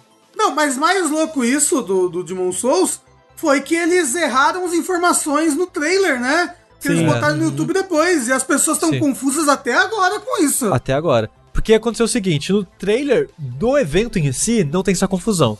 Mas o trailer, quando você vê o trailer oficial, né, que a Sony enviou pra, sei lá, IGN, GameSpot, postarem, ou até mesmo no canal oficial da Sony, ele encerra falando, tipo, console exclusive.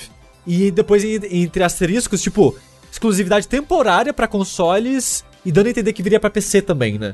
É, also available on PC. É, eu não lembro a palavra exata, mas era o sentimento era esse. Você lia aquilo e pensava, nossa, vai sair pra 360 e PC? Que loucura! 360 Pra e 360. Uau! Desculpa. Vai sair pra Xbox e PC.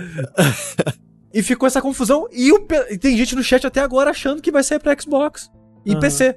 E mas, depois a Sony deletou o vídeo e já corrigiu. Não, vai ser exclusivo de PlayStation 5. Não vai ter nem pra PC. O que eu acho que é mentira, que. Não que é mentira, mas que é, é possível ainda ter pra PC. Ah, eu acho possível, É, acho possível. sim, É. sim. Assim, o Bloodborne não teve pra PC até agora. A gente tá aqui Mas esperando, dá tempo, né? É, mas a Sony começou Dá esse tempo. movimento em direção ao PC agora, né? Então sim, eu, Sim. eu acho. É aquilo. Não vai estar agora no lançamento do, do PlayStation 5 no PC. Mas eu acho que eventualmente chega ao PC de alguma forma. Sim. Sim. A gente, a gente tem esse sonho. No 360 eu acho que vai ser um pouco mais difícil, mas estamos lá torcendo também pra ver. Eu posso falar uma vergonha da minha vida? Fala uma vergonha. Pode, gato. Eu tô decepcionado com esse jogo. Uhum.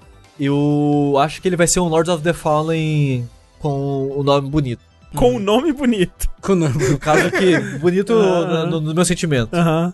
Mas ainda dá uma coceirinha de Ah, comprar ah, o eu- console pra jogar ele. Eu tô afim. Tá, eu tô no Ah, lançamento. sim. Não, eu não digo o ano que vem. Ah. Eu digo esse ano ainda. Assim, se eu comprar o PlayStation 5, esse jogo eu vou comprar com toda certeza, sabe? Uhum. Não, não, eu não tô falando isso, Rafa. Eu não tô falando que eu, vou comprar meu PlayStation 5 e por acaso vou comprar esse jogo. Eu quero comprar o PlayStation 5 pra jogar esse jogo. Aham, é, justo. Eu, eu, eu tô, eu tô na mesma do sushi, assim, eu tô achando o jogo feio, é, eu tô achando ele esquisito, não tô achando que vai ser bom, mas eu 100% eu compraria pra, pra jogar ele logo que sair o PlayStation 5. A gente é muito, muito difícil nessa vida do, do, É foda. do cracudo de Souls. Essa vida de putinha do Miyazaki é muito foda. Não, você troca desculpa. Gente, aqui é criador de conteúdo, tem que ter acesso ao novo Isso, aparelho pra poder isso, falar pras pessoas. porra, não, mostrar, é- entendeu? É pra fazer streaming pra você! É pra- é pra Mas, vocês, mas olha galera. só, assim, assim, de fato, de fato, você, você falou brincando, mas eu imagino que muita gente vai querer saber a nossa opinião, a Sim. opinião do Sushi Sim, sim, sim. sobre esse jogo assim que ele lançar, sabe? Sim, sim. Tipo, nem que seja pra falar bem ou mal pra caralho. Ah, E, e assim, é o nosso trabalho, né? é o que fato. bota pão na mesa é. no final do, do mês. Sem dúvida. É, exatamente. Arroz não, que tá muito caro, mas. Caralho, Caralho, vai ser o ciclo. Eu vou usar essa desculpa, porque eu comprei o PlayStation 3 pra jogar Demon Souls. Olha aí. Aí, eu Aí, vou ó. falar agora, eu vou comprei o PlayStation 5 pra jogar Demon Souls também. É isso. O que mais que teve? Teve o trailer do jogo do Harry Potter, né? Enfim, aí. É verdade. Que ótimo pode timing, pular, né? né? Pode pular, eu acho, né? Né? É, v- vamos não, não falar dessa. Da, da- da- É é foda, porque eu amei Harry Potter na minha vida toda. Mas essa mulher, gente, eu acho que esse é um pedido de socorro. Talvez, tô pensando agora, numa conspiração. Ela tá pedindo socorro, ela tá, ela tá, ela tá presa na Warner, em algum lugar, assim, obrigando a, a escrever os roteiros. Aí ela tá sendo uma filha da puta de uma escrota maldita. Que é pra, pra gente tentar alguém so- socorrer ela do porão que ela tá presa. Às vezes a Avril Lavigne. Ou ela só é uma escrota mesmo, Rafa. A gente só não sabia. É. Acon- Acontece, Eu sei, acontece. eu sei. é assim. É foda. Então esquece esse negócio do Harry Potter. Parece lindo, parece maravilhoso, parece um jogo muito legal, mundo aberto, socorro me dá. Não vou comprar essa porra. Que jogo você tá falando, Rafa? Eu tô falando aqui do Hogwarts Legacy. Não tem Harry Potter. E nem tem J.K. É. Rowling no trailer. É. Que, que eles apagaram, é, né? é unwritten, tá unwritten. O Hogwarts Legacy você joga com o Giuseppe Stromboli, é outro personagem. Giuseppe Stramboli. Isso. É, mas eles mostraram uma coisa muito interessante, que é o PlayStation Plus Collection, né? Ah, é verdade. É verdade, Porra, Sim. Né? Que é bem interessante que... É o, o Sony Pass. É Isso, é o Sony Pass. Que é um, um bônus que eles vão dar para as pessoas que assinam a PlayStation Plus. Não falaram se vai ter algum tipo de preço adicional, se vai aumentar o valor da, da assinatura, o que eu acharia factível eles aumentarem, na verdade, no fim das contas, mas ninguém falou nada ainda.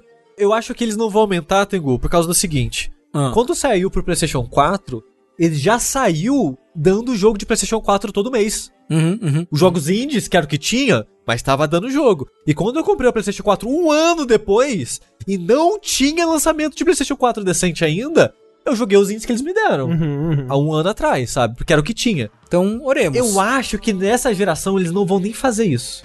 O que vai ter de Plus pro PlayStation 5 a princípio vai ser só isso.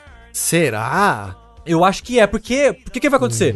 Os jogos que eles vão dar de PlayStation 4 também vai rodar pra PlayStation 5. Então eles só vão continuar dando os dois jogos, mais esse pacotão, e aí fechou. É isso, acabou. Porque ele- eles não disseram nada se isso é um tier diferente de assinatura, Não. né? Se, Não, tipo, isso não. a gente não sabe de nada, nada disso. Eles nem falaram se, se eles vão ir expandindo esse, esse PlayStation Access com o tempo aí ou não. Co- ou se vai collection. ser tipo. É, ou, ou se vai ser tipo essa. É uma, é uma coleção fechada e é isso. Você que tem a Plus pode jogar essa coleção fechada, não sei. Eu acho que essa coleção, a diferença é que o que deu a entender do que eles falaram. Eu acho que essa coleção é uma coleção fixa. Você vai ter uma tipo uma aba no seu console lá, Plus Collection. Você vai naquela aba, tem aqueles jogos, você baixa os jogos, coloca no seu console e joga, blá blá blá. A diferença do Plus normal é que você tem uma janela de um mês pra linkar aquele jogo à sua conta. E é isso, passou aquele mês, você não tem mais acesso àquele jogo grátis, entre aspas. Acho que a diferença do Collection é isso, que vai ser uma coletânea, né? Uma coleção disponível que eles vão atualizar com o tempo. Eu acho que eles vão é, atualizar com o tempo. E a diferença é essa, que é fixa, né? Tá lá a coleção, Sim, independente sim. do mês que você logou e tal. A seleção que eles mostraram é. Deixa eu passar rapidinho aqui, ó. God of War, Bloodborne, Mortal Kombat 10, Monster Hunter World Vanilla, Persona 5, Final Fantasy XV, Fallout 4, Uncharted 4, Last of Us Remastered, Ratchet Clank, Days Gone Until Dawn, Detroit Battlefield 1, uh, Infamous Second Son, o Batman Arkham Knight, Last, o Last Guardian, Resident Evil 7. É interessante que eles não deram nem o, o Iceborne do Monster Hunter, nem o, o Royal, Do, Royal. Persona, do, do Persona 5. E eu acho que das coisas, das expansões, eu acho que é isso, né?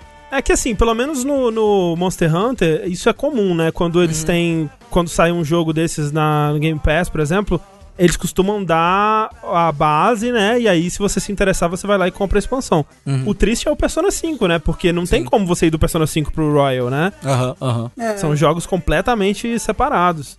A- aquele jogo da mulher que luta contra o dinossauro robô, ele já vem com a expansão? Não. Não. Ele vai vir nesse pacote. Pera, Não, qual não vem. jogo? Ah, Horizon? Horizon Zero Dawn. Ah. Horizon, não tá, não tá nesse pacote. Horizon. Não tá no pacote Não. Horizon? E devia tá, né? É. É. Tá o próximo saindo, porque quando você vê a lista, você pensa, ah, beleza, são jogos de desenvolvedoras parceiras e jogos deles que estão outro pra sair. Ratchet Clank antigo, tipo Bloodborne pra meio que fazer uma referência ali ao Demon Souls, tipo God of War, anunciaram o próximo God of War. Sabe, vários jogos análogos, tipo, mostraram Resident Evil 8 no evento, tem o 7. Aham. Então, tipo, tem vários análogos na coletânea que eles mostraram, jogos futuros da plataforma, e não tem o Horizon. Eu achei bem É peculiar esquisito isso. mesmo. Eu só queria falar que eu fui olhar aqui, é, saiu a confirmação de que não custa nada adicional. É parte da Ok. PS Plus normal Ah, mesmo. É, foi o que eu tinha entendido, pelo menos, mas Sim. realmente eles não tinham falado. E já foi confirmado que vai estar disponível aqui no Brasil. Apesar de que, não sei se nesse caso inicial, mas pode variar a disponibilidade de jogos de país em país. Então talvez a lista do Brasil não seja exatamente essa, ainda não sabe. A do Brasil vai ter Ronaldinho, soccer. Essa coletânea, eu achei ela muito boa, assim, a seleção é muito boa. Tem jogos aí que estão, né, entre os melhores da geração pra mim. Eu achei ótimo que incluíram The Last Guardian, que é um puta jogo que quase ninguém jogou, eu sinto. E eu acho que ela é muito boa, especialmente se você não teve um PlayStation 4 ou se você tá indo pra consoles agora pela primeira vez, né? É meio que o que que eu preciso jogar de PlayStation 4? É meio que isso É, é aqui. o best of do PlayStation É. 4, né? Só que só no PlayStation 5. É, só no É. PlayStation 5. Tem uma coisa ou outra faltando, mas é meio que isso aqui, sabe? Você joga isso aqui, você jogou algumas das melhores coisas exclusivas do PlayStation 4 e algumas outras coisas É, além disso. Se ainda. você não teve um PS4, né, veio de outro console ou veio do PC, ou que seja, é ótimo. É. É ótimo. Mas é, eu não vi nada sobre limite de tempo que essas coisas estão disponíveis. Eu não sei se vai ser meio fixo pra ser um incentivo, sabe? Ah, você comprou o console sem nenhum jogo, você sempre Aham. tem acesso a esse catálogo ali. É. É Sim. tipo, a gente vai ter levar uns dois anos pra ter jogo, então enquanto isso joga jogo antigo nosso aqui. Basicamente, É. né? É um pouco isso. E é, é um pouco de uma resposta, né? Que obviamente não se compara, mas é um, é um pouco da res- de uma resposta pro Game Pass, né? Pra ter alguma coisa, pelo menos, que seja análogo. Porque PlayStation Now é aquela coisa, né? Aquela coisa. que mais que teve? Teve mais gameplay do Homem-Aranha, né? Do Miles Morales. Que Foi foda. Eu achei bem- bem da hora. Tudo. Ah, é? Você achou? Porra, porra, super-herói, porra, Heitor! super-herói pega, salva a pessoa do ônibus, pelo amor de Deus, eu tava ali, eu tava tenso, tem que salvar o humano. Porra, não, amei, amei. Eu, eu não conhecia E o esse Miles, eu personagem gosto do Rafa. dele. Eu gosto muito do Miles, mas, é, ah, não sei, é, é legal porque parecia Spider-Man, mas eu conheço o Spider-Man, sabe? É só, tipo, era o que a gente achava que seria mesmo, não sei. É, assim, o combate eu achei mais interessante, assim, teve... Ele parece mais caótico e mais é, cheio de possibilidades, assim, é, ele parece mais aéreo, né? E, quer dizer, o, o do, o primeiro era, era bem aéreo, assim, mas ele pareceu com umas ideias bem interessantes, assim, né? Tanto com a- os poderes de eletricidade, quanto com a invisibilidade do, do Miles. Eu esperava algo mais parecido com o, o primeiro jogo e eu fiquei surpreendido. E assim, aquela coisa, é uma cena que eu queria não ter visto no trailer, porque é uma cena de ação tão da hora que eu acho que ela é mais da hora do que qualquer outra cena de ação do, do primeiro jogo. Você sabe o que que isso me lembra? Ah, Que o primeiro trailer lá do, do Homem-Aranha do PS4 é um puta do spoiler, lembra? É tipo a reviravolta, é o plot Sim. twist da história. Sim, é, o- sim. é um primeiro que eu não queria ter visto. Eu fiquei Tô puto, eu fiquei daí não vai ser igual É. também. É um plot twist, nossa, eu lembro zero disso. é que ele, ele mostra o sexteto se juntando, né, ali. Ah, tá, tá. Mas isso não foi o primeiro, foi? O primeiro não foi ele, tipo, passando lá pelo, pelos prédios e tendo um monte de Quick Time Event e tal? É, teve, é verdade, Sim, esse não sim. foi o primeiro, é, no- o, o Foi o dos primeiro- vilões não foi o primeiro, É, não. foi o primeiro mas- de história, foram o dos vilões, se eu não me engano. O primeiro, o primeiro foi bem parecido com esse, né? na- Sim. E foi, na, e foi na E3 também, né, se não me engano, esse trailer do sexteto, não é? Ou foi alguma coisa muito importante. Foi, então, tipo, eu lembro que entrega muito a história. Eu também era, o que eu queria ter visto isso em jogo. Eu ia chorar se eu visse esse negócio no jogo, de tão emocionado que eu tava. Eu tenho de admitir, assim, eu tô legitimamente surpreso, assim, eu não sabia que você gostava tanto. Eu, tipo, eu achei bom, mas eu achei tudo padrão, eu não sei, é... Eu vi ele e disse, ah, ok, é, é o jogo do Homem-Aranha. Ok, Homem-Aranha é o melhor herói, meu herói favorito. entendi. eu gosto muito desse tipo de ação. É, é por isso que eu falo, tipo, eu não trocaria os exclusivos da Sony por. Pra eu não comprar um PlayStation 5 nessa geração, sabe, sei lá quando eu vou comprar, mas pra eu não comprar, teria que ou a Sony ter uma proposta muito absurda, ou a proposta da Microsoft ser muito melhor em todos os sentidos. Porque pra eu abrir mão desses jogos exclusivos da Sony, que são é o que as pessoas zoam, que é jogo de terceira pessoa pra você sentir emoções, né? Basicamente todos os jogos deles. Eu, eu não, eu não quero, porque são um dos meus jogos favoritos, sabe? Esse tipo de, de ação com Quick Time Event, cinematográfico pra caralho, a ponte explodir. É isso, velho. É isso que eu quero num videogame. Não precisa de mais nada. tá ótimo. Bom, você vai poder jogar no seu PlayStation 4, André, então tá tudo isso bem. é verdade. É, isso verdade. Algo que eles não falaram na conferência, né, inclusive. Não. também. Não falaram. Por que será, né, que eles omitiram lá esse pedaço? É. E outra coisa que eles omitiram, não, não omitiram, mas é uma coisa que eu tô achando confusa deles, é a parada da versão Ultimate. Vocês viram isso? Aham. Porque o jogo, ele. Como ele não é um jogo completo, entre aspas, ele vai custar 50 dólares em vez dos 70, que agora é o padrão. Aparentemente. Uh, Mas ele tem uma versão Ultimate, que é a que o Rafa vai comprar, porque o Rafa sempre compra essas versões Ultimate, mesmo que só vinha 5 roupinhas a mais. Sim. A versão Ultimate, ela vem algo interessante. Vem o remaster do primeiro jogo do Homem-Aranha. Aham. No caso, o jogo anterior a esse, né? Pro PlayStation 5. ah, falando que vão Isso. atualizar é, a densidade da população na, na, na cidade, né? Vai ter mais carro, vai ter mais gente, Vai ter Ray Tracing. vai ter ray tracing. Eles vão atualizar o jogo pro PlayStation 5, né? Aham. Ô, Sushi, eu acabei de baixar o jogo no meu Play 4 pra jogar de novo. Não vou mais. Mas, mas então. sabe que a parada, Vou Rafa? esperar. Ah, Aparentemente, se você já tem aí o, o jogo do Homem-Aranha pro seu PlayStation 4, se você ligar ele no PlayStation 5, você não vai ter o remaster. Se- Ele vai rodar, mas sem as atualizações. Ah, é que nem o Control, né? É, pra você ter ah, a que nem versão. o Control, eu vou ter que comprar Ultimate. É, exato. Pra você ter essa versão melhorada do primeiro jogo, do jogo anterior, no caso, você tem que comprar Ultimate. E eu acho isso bem bizarro. É zoado, é zoado. é. É. Inclusive, esse negócio do Control, eu tô vendo aqui, não, não tá na pauta, não, talvez possa trazer agora. Recentemente, não, não- deu um bagulho assim de que, de que eles sem querer upgradearam a É. versão do Control normal. Sim. E aí eles, eita! O Sim, que tá acontecendo aqui? uma Porque uma das desculpas dele é que não ia ser possível fazer isso. Sim. Ai, tecnicamente não é possível upgradear. E eles upgradearam sem querer. É. Né? Tipo, pra umas pessoas, ou seja, é possível sim, eles que não querem. É, porque outros jogos, o Horizon Wild West, como é que é o nome? É. Putz. É Forbidden West. Forbidden, Forbidden West. Eu acho que eles confirmaram que se você comprar a versão de PlayStation 4, você pode. Você tem gratuitamente a atualização de PlayStation 5, eu acho. Uhum. Assim, o único impedimento é se você comprar em disco e comprar a versão de PlayStation 5 sem disco, aí não rolaria. Mas é estranho do Homem-Aranha. Será que isso não é só mais da comunicação cagada deles de hoje, isso? Pode ser, mas porque a versão de PS4, se você comprar o Mais Morales de PS4 e for pro 5, seja o digital, seja o físico, ele atualiza sozinho. Hum. Mas o negócio é o primeiro jogo. O Ah. primeiro jogo, pra você ter ele melhorado, é só com a versão Ultimate desse, aparentemente. É porque parece Entendi. que o, o remaster do primeiro ele é só um bônus da versão Ultimate do Miles Morales, né? Então, talvez por isso ele não atualize. Ia ser muito legal se fosse igualzinho, só que com mais poça d'água, só. Ou, é, essa versão Ultimate vai ser 70 dólares. Sim. Isso. Porque essa é a outra grande novidade que a gente descobriu Novidade.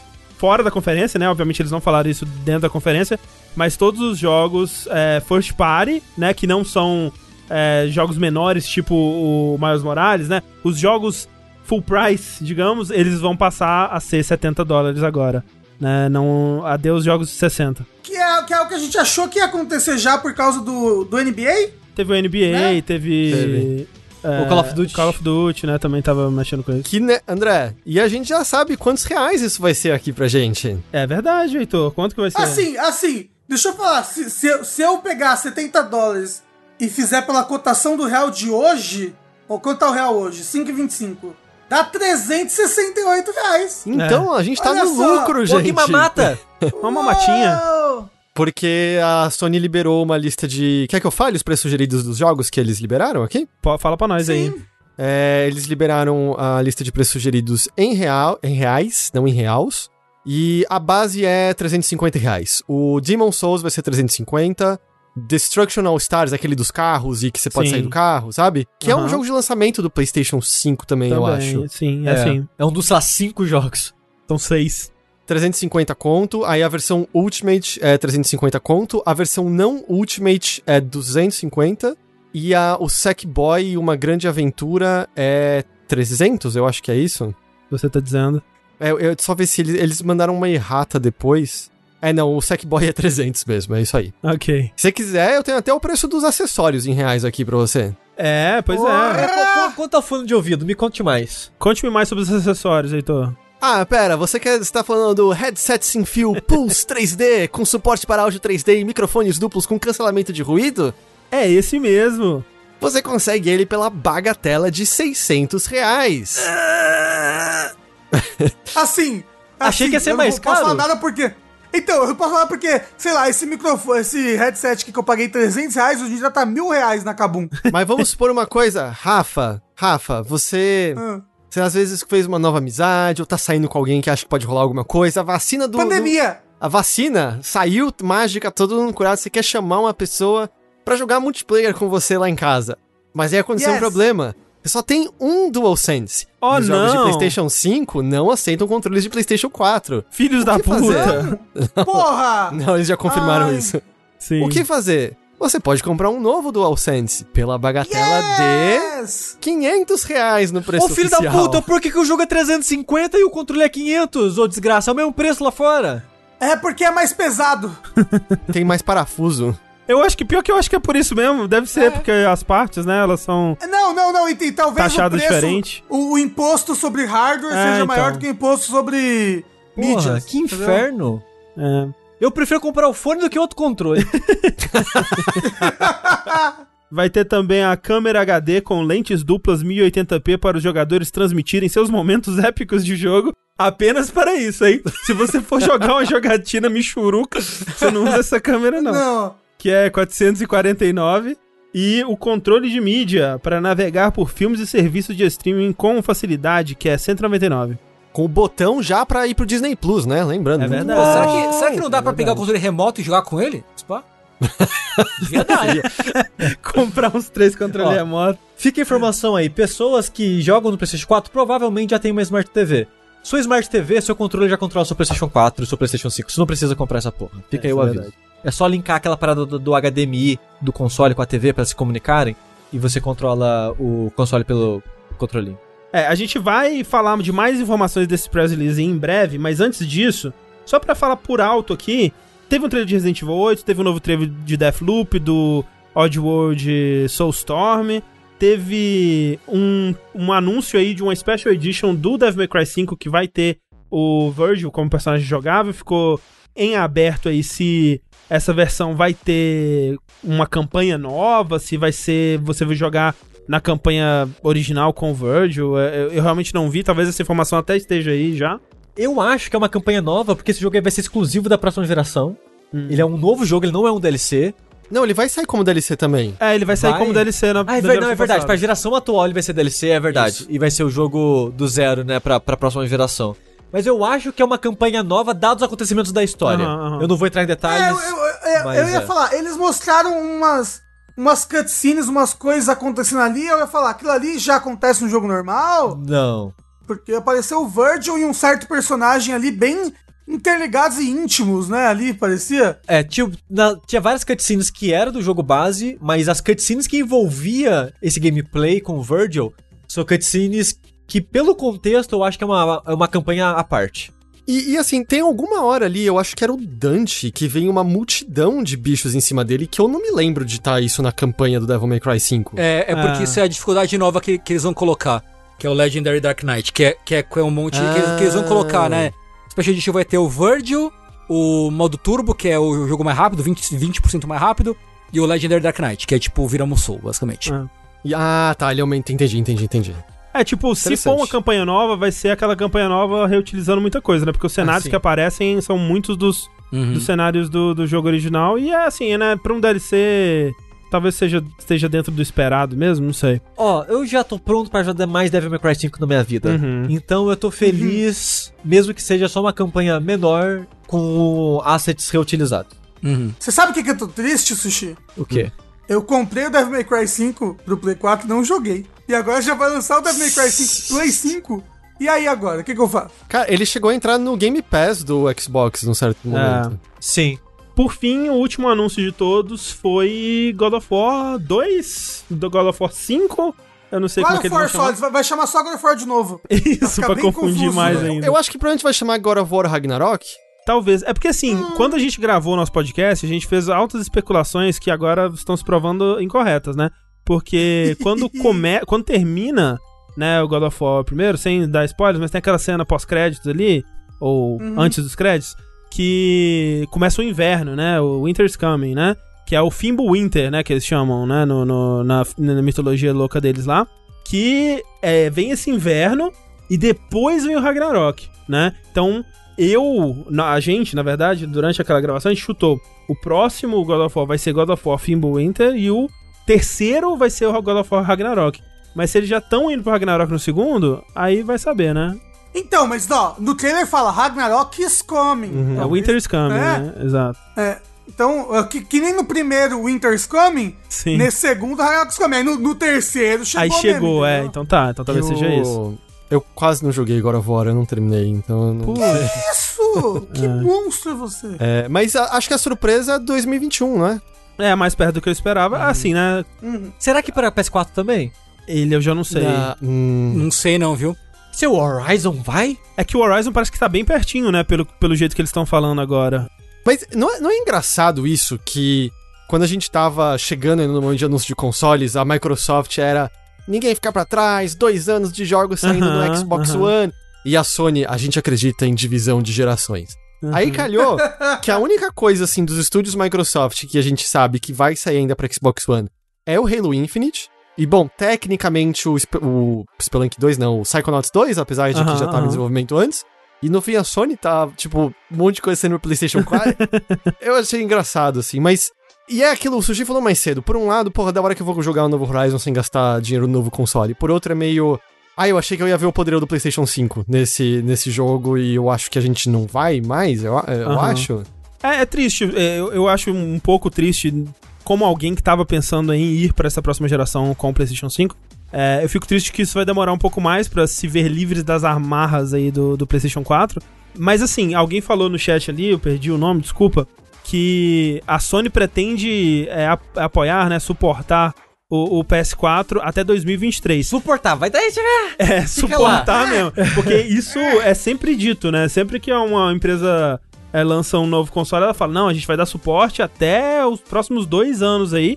Mas é daquele jeito, né? Tipo, vai sair novo FIFA, vai sair uns joguinho indie, Just Dance. Just Dance e tal, esse tipo de coisa. cara, Just Dance lança pro Wii até hoje, ó. É, parou, Tem parou. suportando isso. É, eles vão, eles vão continuar lançando é, update de firmware, eles vão continuar vendendo, fabricando o console, mas não quer dizer que todo jogo da próxima geração vai sair pra atual.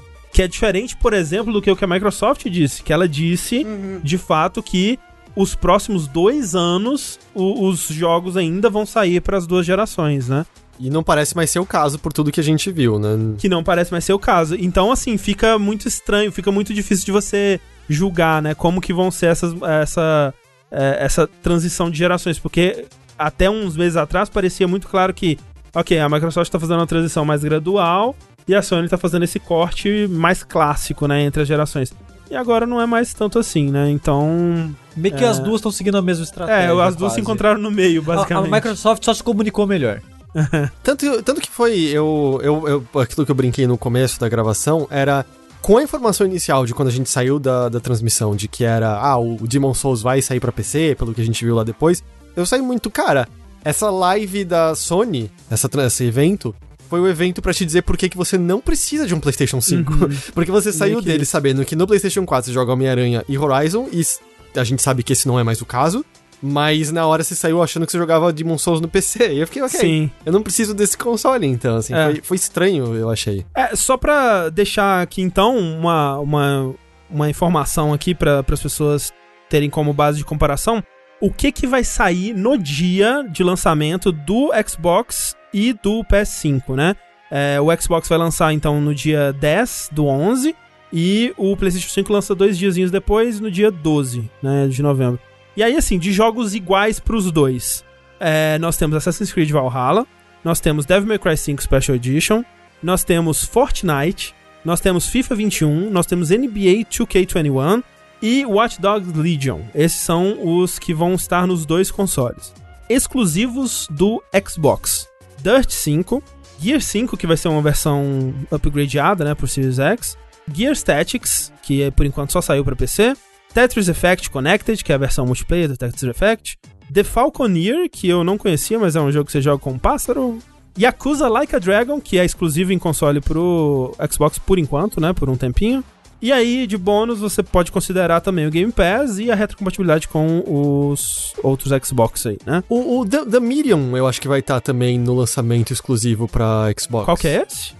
O, aquele lá que é as duas telas Da divididas. aposta, você o André tá, esque... o André tá ignorando de propósito, então, Heitor, por causa The da aposta. Medium é janela, não Ah. é dia. Ah, não é no lançamento? Eu tinha entendido Não que é. era na data. Ah, tá. É É, janela.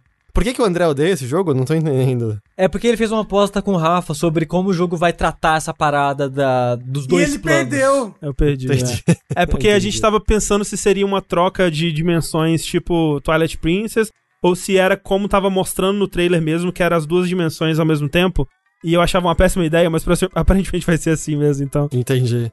E aí, exclusivo do, do PS5, Astros Playroom, que vai vir já nos consoles, Demon Souls, Destruction All Stars, Marvel Spider-Man Miles Morales, Sackboy A Big Adventure, e como bônus aí você pode considerar o PS Plus Collection e retrocompatibilidade com o PS4, que né, no lançamento o, o console vai ser retrocompatível com 80 e tantos por cento da biblioteca do PS4, eles disseram, né? Então, é bastante jogo aí também. Então, olha só, de jogo exclusivo, os dois têm até um número parecido. O, o Xbox tem seis jogos e o PlayStation 5 tem cinco. Mas alguns desses estão no PC também, certo? É, deixa eu ver aqui. Gear Statics tá no PC, né? Ah, é, é, sim, do Xbox alguns estão no PC. O Gear 5, Gear Statics, talvez o Dutch, eu não tenho certeza. o Godfall, Yakuza. André.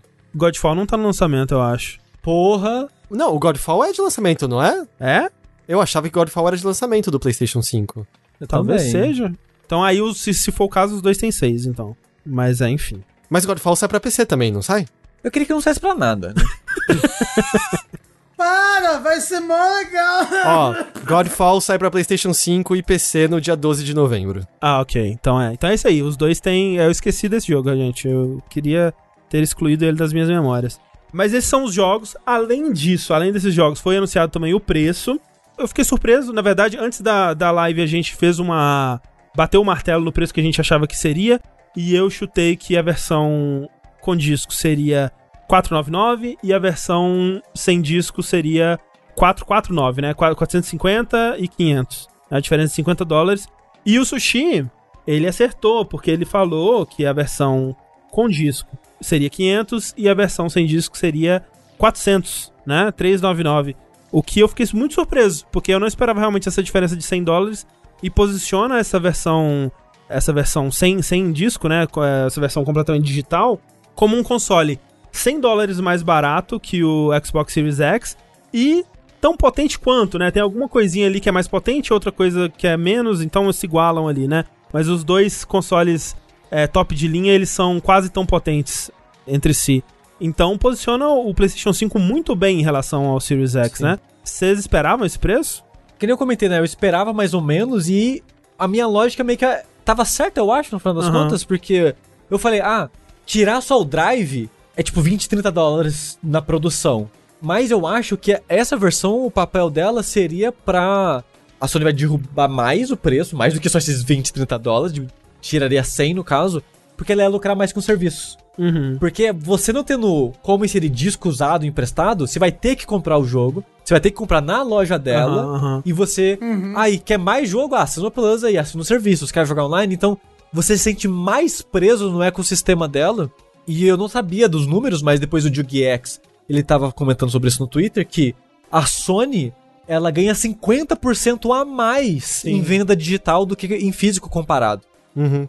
Acho que tem a porcentagem de estar tá vendendo no console dela e mais por estar tá usando a loja dela. Eu, eu é. chuto que é isso. E também deve ter os custos de fabricação, né? Da mídia e tudo é. mais. Etc. Aí, então. É, é, o custo de logística, de. Não, não, é... não, não, digo isso. É jogo terceirizado, Activision. Ah, tá, entendi. O, o jogo terceirizado de outra empresa. Ah, tá, tá. Quando compram esse jogo na PSN, ela lucra 50% entendi, a mais entendi. do que ela lucraria da venda do físico. E os jogos dela, ela lucra 30% a mais. Mas isso não quer dizer que ela pega os 30% na loja da PSN e nas lojas normais ela pega 15%, não é isso? O que eu entendi do que ele falou é 50% a mais do que ele já recebe. Uhum. Então seria de 30%, 15% a mais? Eu não, eu não sei. Foi o que eu entendi. Bom, todo mundo de humanas aqui, né? Muito é, de qualquer forma, ela lucra mais com a venda digital. Ela te colocando num console onde você não vai ter como revender jogo, não vai ter como pegar jogo emprestado, você vai ter que comprar. E na sua compra ela vai lucrar mais ainda. Uhum. Ela, beleza, uhum. eu, vou, eu tomo esse prejuízo, esse prejuízo aqui na, no começo, mas eu vou lucrar é, logo em seguida. E é aquilo que a gente tava falando, né? Não é a primeira vez que a Sony vai ter prejuízo no console, né? É, acho que é, no PlayStation 4 ela, não, ela conseguiu não ter, né? Mas essa é uma geração que é muito mais fácil, muito mais é, inteligente dela fazer isso por conta, como você falou, dos serviços, né? Então, o lucro ali não vai ser só quando a pessoa comprar o console e acabou, né? Ela vai continuar dando pequenos é. dinheirinhos ali todo mês. É, o chat ele veio com os números certos, é, a Sony ela ganha é, 20% das vendas dos jogos físicos de outras empresas, né? Pelo licenciamento de lançar no console e tal. E no digital ela ganha 30% ah, do valor da venda. Heitor, você esperava esses preços? Não, eu tava mais na faixa de 450, 500. Eu achava uhum. que eles iam jogar mais no seguro nisso, em parte porque eu acho que a gente vinha de uns meses sentindo aquela famosa soberba da Sony, uhum, sabe? Uhum. De, so, somos a Sony, estamos na frente e tal. E eu achei.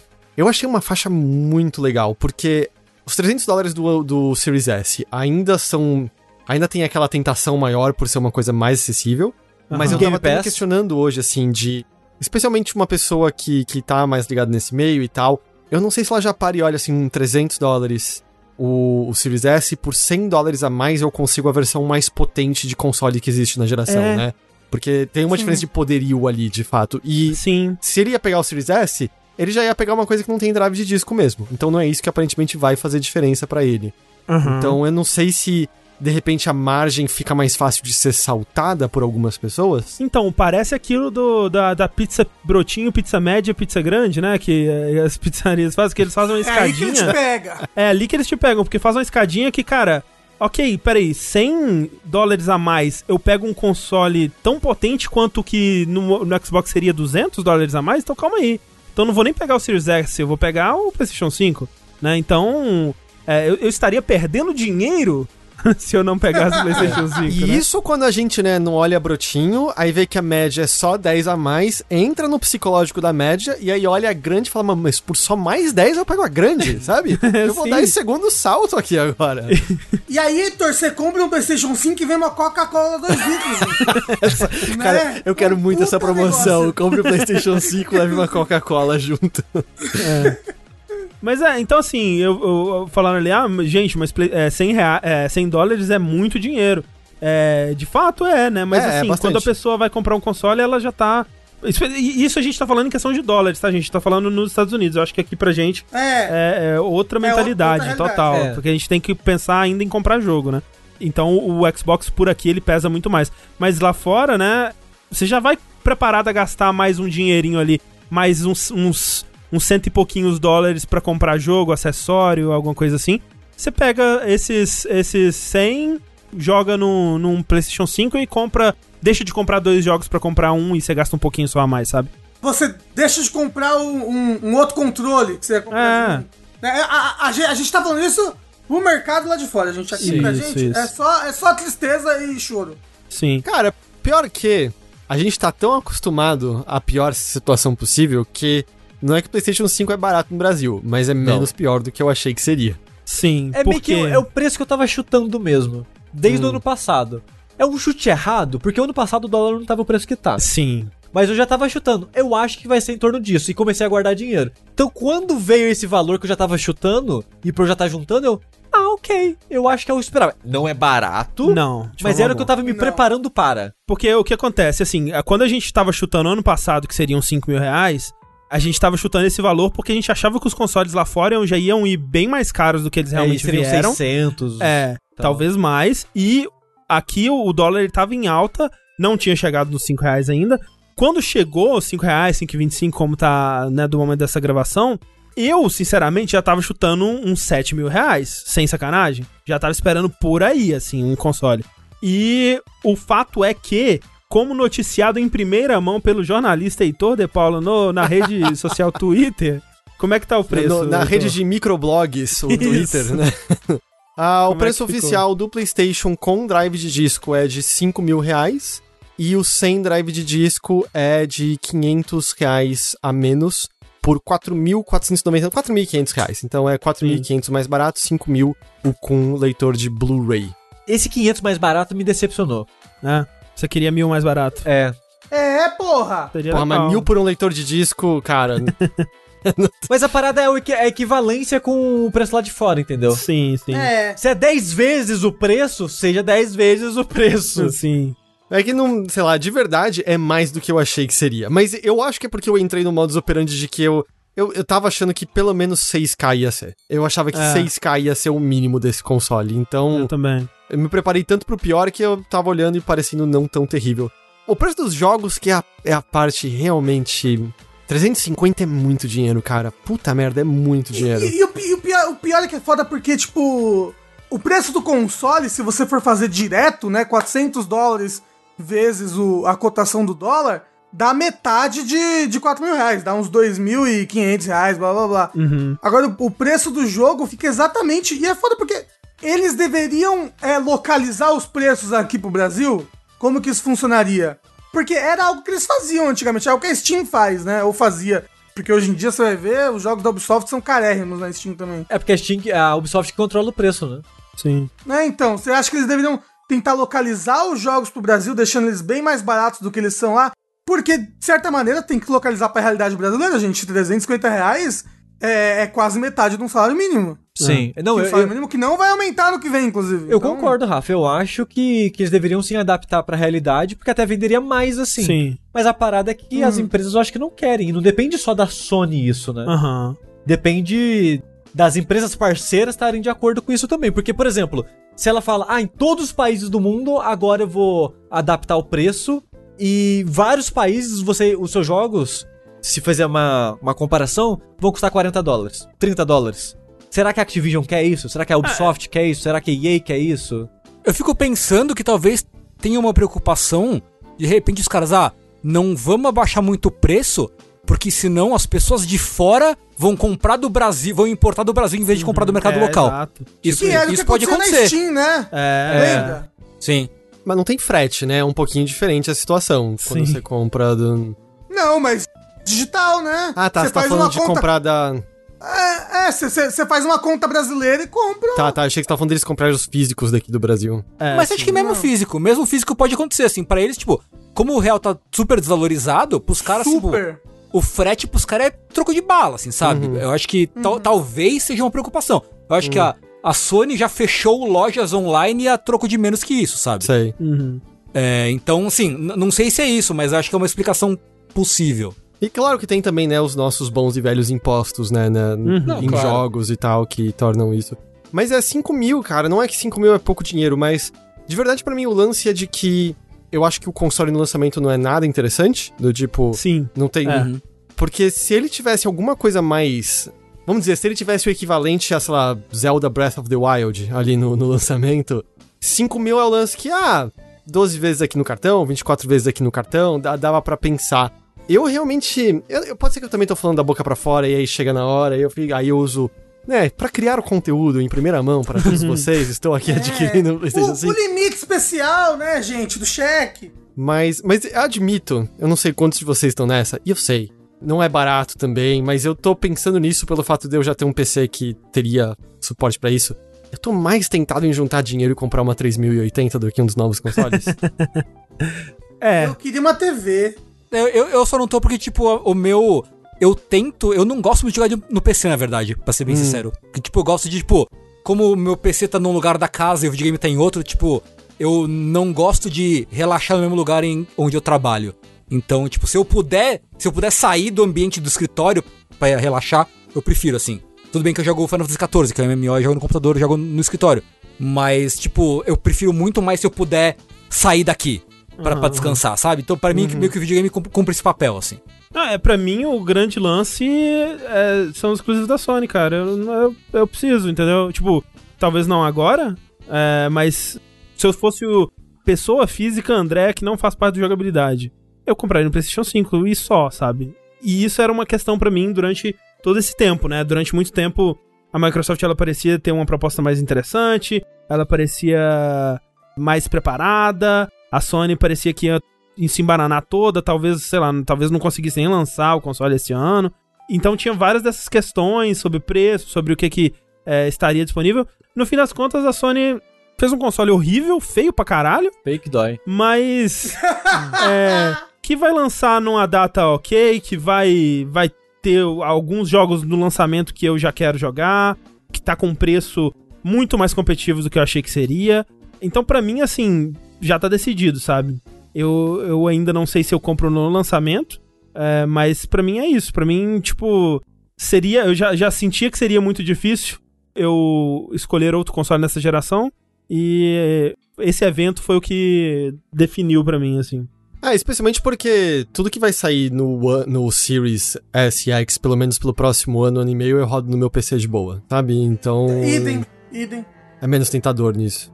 Sim. Mas sim. assim, eu, fa- eu falei sobre a TV e eu tô falando sério mesmo, gente. A TV boa que eu tinha, o ladrão levou embora quando ele entrou aqui em casa. E agora a TV que eu tenho, ela não roda as coisas bonitas. De que adianta eu comprar um console potente com que roda 1440p e a TV não, não acompanha isso? E é caro TV também, gente. O que, que a gente faz? É assim? caro, entendeu? Chora. Mas Mas calma, É. o. Se você perguntar pro Dogon, ele vai te recomendar uma que é mais cara que o console. Porra! A- Aonde que eu pesquiso Dogão? Aqui no Google. Dogão. Dogão TV. E a gente fala, né, muito do, do Game Pass e do Xbox, mas é aquela coisa, né? Eu tenho um Xbox One e um PC com uma placa de vídeo ok, assim, né? Com configuração parrudinha. Então eu consigo né, aproveitar o Game Pass dele, né? Então não teria por que eu comprar o, um Series S ou o Series X. Então tem, tem isso aí também. O que que vocês estão inclinados a fazer sobre... Nesse momento, Heitor, o que que...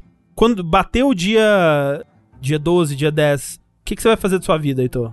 Cara, Acho que assistir as coberturas de outras pessoas dos novos consoles. acho que. Porque. Tipo, eu conseguiria até comprar um PlayStation 5, mas seria aquele tipo de coisa de. Hum, é responsável eu gastar realmente essa grana aqui agora pra, pra tão pouco? Porque eu acho que é um console que, sei lá, eu ia jogar Demon Souls no lançamento, e aí se eu pegasse ele, sei lá, pegaria o Homem-Aranha nele. E aí tá com cara que ele tomaria poeira até Aham. Fevereiro, março do ano que vem, me parece? Até Heitor. mais, hein, eu diria. O mundo tá acabando. A gente não vai estar aqui daqui a um, dois anos. Pra que, que você tá se preocupando com o futuro?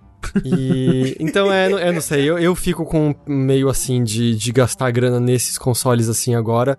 É, eu tô curioso pra ver exatamente os preços oficiais da 3080 aqui no, no Brasil e Sim, tal. Eu acho que oficialmente ainda não apareceram, porque isso de Uhum. fato. Por uma questão assim, de verdade, sem fazer a piada, falando de trabalho, é. Pra questão de fazer transmissão, pra questão de jogar e tal, eu acho que faria. Teria um impacto muito maior no que eu faço no, no dia a dia do que, do que um novo console. Então, no, momento, eu tô acho que mais tentado a olhar o que outras. Tipo, ver outras pessoas jogando Demon Souls no Sim. PlayStation 5 do que eu jogar. Mais transmissão de Demon Souls da Twitch, ó os views. É, mas. Heitor, ó os views. Eu não. Assim, ei, eu amo as subs na Twitch. Ia demorar um pouquinho pra eles poderem cobrir esse custo, sabe? O que, que você vai fazer, Rafa? eu vou comprar o PlayStation 5 com Demon Souls e aí eu vou fazer, vou fazer stream na Twitch. Parece, parece um bom plano. E aí é isso. E aí a Polícia Federal vai vir aqui e vai me prender porque eu não vou ter pagado nada disso. Vou ter assaltado uma loja. Tengu, o que, que você está inclinado a fazer? Cara, eu tô inclinado a comprar no lançamento e com Demon Souls. Infelizmente. É isso. Quero, quero ver o que. Eu, eu, tipo, tô torcendo pra que anunciem mais alguma coisa pra eu não me sentir tão culpado. Mas é basicamente o que eu tenho vontade de fazer agora. Gente, pezinho, 30 reais por pezinho. Mas tá mostrando de graça, vendendo? nunca mostra de Ai, graça. droga. Mas é, cara, sabe o que eu quero? Ver, tipo, o Mucioli virar o maior streamer de Godfall do Brasil. Eu vou, Eu- vou. Porra! Foda-se. Apoio! eu gosto que eu falei tudo aquilo e eu, eu ainda não sei se eu vou ser o trouxa que de repente tá com o PlayStation 5 na mão no lançamento, sabe? Escrevendo tá tudo bem agora e, e é isso aí. Não, não, isso. O o meu medo de comprar é Early Adopter só toma no cu, né? Ah, é, tem isso também, eu né? compro essa porra aqui. Por quê? Porque uma das próximas notícias que a gente vai falar é justamente o PlayStation 5 com problema de fabricação, né? Sim. Não, pera, mas não é isso que aqueles 50% querem dizer. Mas, né, eu tenho medo, eu tenho medo. Entendeu? A, a, a, a gente já teve um histórico muito grande de, de consoles de começo, né? Consoles do, da primeira leva, Sim. dando muitos problemas, blá blá blá. E aqui no Brasil não existe essa porra de recal, não, né? Bom, tecnicamente, se você comprar um vendido oficialmente, você tem uma garantia. É. Sim. É vendido oficialmente. Se você comprar um vendido oficial. Ei, Engraçado. cara, quando eu- eu comprei o meu Wii U no Mercado Cinza, e a garantia dele era maior que qualquer loja oficial. O cara me deu três anos de garantia no meu Wii U.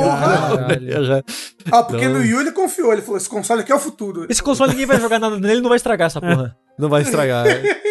Eu, por outro lado, vou comprar o PlayStation 5 pra streamar pro Heitor. Porque o Heitor quer assistir o conteúdo, eu vou criar esse conteúdo pra ele. Eu vou- Eu vou estar lá assistindo você todos os dias, Sushi, mandando É beats, aí. mandando cheers.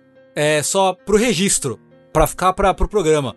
Acabei de receber uma mensagem de alguém ligado à Xbox que confirmou que o negócio lá é só placeholder do All Access. Olha aí. Quebrando notícias aqui, ó. Ó, Primeira mão. Mas peraí, significa então que não vai ter, né? não sei que se não vai ter, mas o que tá lá é só um placeholder. Ou seja, a gente não sabe nada É, ainda. então, mas se é um placeholder, significa que vai ter a informação de Eu verdade entendi lá. é que não vai ter. O que eu entendi eu por também entendi é que isso. não vai ter. Então que não vai ter. Não vai ter, É não vai isso. ter. É isso. Mas olha só, perguntaram ali, Heitor, como é que vai ser o preço no mercado cinza do PlayStation 5? E você tava falando da disponibilidade, né? Porque isso é um- uma coisa que a gente vai comentar daqui a pouco, mas que é um fator importante, né? Que Sim. talvez não tenha é, suprimento para a- atender toda a demanda que esses consoles vão ter, né? E lançamento sempre rola isso, certo? Sim. Lançamento sempre tem unidade suficiente pra entusiasta esgotar. Aham. Então, vai ser bem. Eu acho que nos Estados Unidos mesmo tinham aberto a pré-venda e o Walmart já tinha esgotado. E o que você vai ver no lançamento é gente que comprou unidades revendendo por mais do que isso em eBay. E eu acho que não tem por que acreditar que nesse início, como a demanda vai ser muito maior do que a oferta, a gente vai ver alguma coisa similar também a isso. Eu não vejo É. por que não. É bem possível que as primeiras unidades que cheguem no mercado cinza, na verdade, venham mais caras do que o preço oficial, né? Até porque eu não acho que vai chegar muitas unidades ao Brasil. Uhum, uhum. É, até porque a gente ainda tá no meio de, um, né, de uma pandemia global, tá meio difícil tudo, né? Inclusive, já linkar com essa notícia, então, Tengu, porque a Sony possivelmente está tendo problemas, dificuldades técnicas aí com a fabricação de seus PlayStation 5, é isso? Pois é, porque rolou a boca pequena, Hum. Fontes familiares ao- à questão da, da manufatura do PlayStation 5. Deu uma declaração ao Bloomberg, né?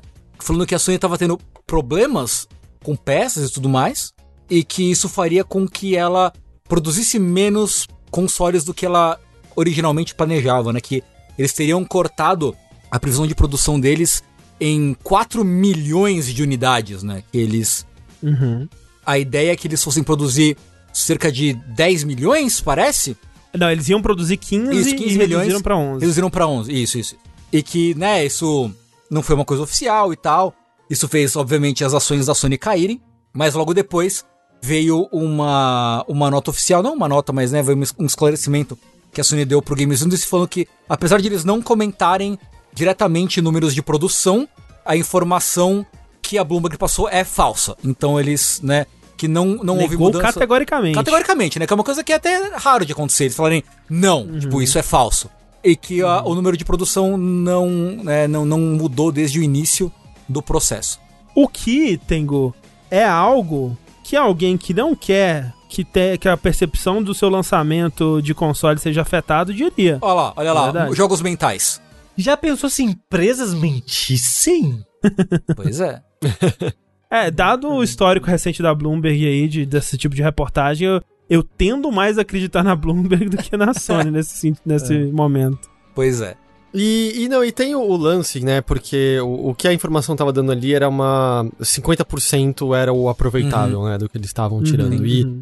é parte do processo, quando eles estão fazendo esses tipos de, de chip, não é 100% que é tirado proveito. Eles fazem e existe uma, uma faixa do que é do que é aproveitável. 50% tá, hum, de fato, um pouco abaixo do que é a média nesse Uhum. tipo de coisa, mas eu acho até que a- as placas novas da NVIDIA, a taxa de sucesso era alguma coisa como 70%, pelo que o pessoal tava comentando. Uhum. Eu vi até o Dogão comentando. Então, assim, não é também pra ler isso que, tipo, meu Deus, 50% dos PlayStation 5 morrem. Não é isso que quer dizer. É isso sim, É Heitor. parte- Não vou comprar, parte vai vir estragado. É parte desse processo que, de fato, algumas da- das placas não sejam utilizáveis. E a, a média tá um pouquinho maior no caso do PlayStation 5. Mas não é tão fora do padrão assim.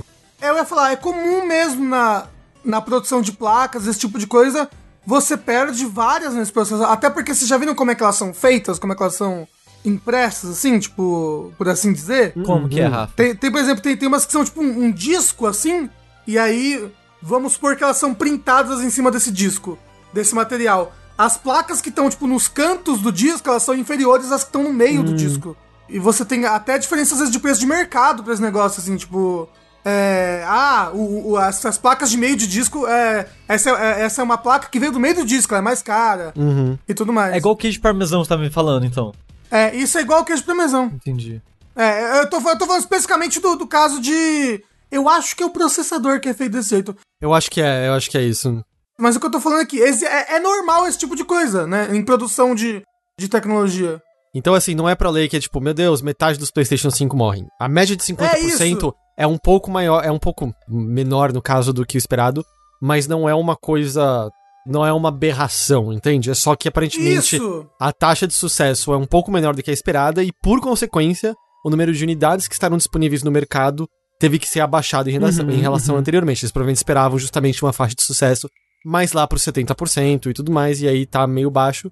E aí eles estão corrigindo, mas não vai dar pra corrigir em tempo pra ter essa, o número de unidades previamente estipulado. Vale dizer que esses 15 ou 11 milhões aí é o número que eles vão conseguir produzir até o final do ano fiscal, né? Até março. Uhum. Então, até lá, talvez a gente tenha aí uma, uma falta de estoque de PlayStation 5. Vamos ver o que vai acontecer, né? Uhum. Que é foda porque não é preço, né? Sim. O futuro é incerto também, Tengu. Na verdade é certo, né? Para a Sony no Brasil. É certo. Pois é, porque pessoas ficaram em polvorosa recentemente quando caiu a bomba. Caiu a bomba. A Sony vai embora do Brasil. Ah, Mas e Deus. agora? Meu Deus do céu! Tudo vai se acabar? É, e aí veio o esclarecimento, na verdade, de que na verdade que o que vai acontecer é a Sony vai parar a produção de alguns dispositivos que ela vende no Brasil e vai fechar a fábrica de Manaus em 2021.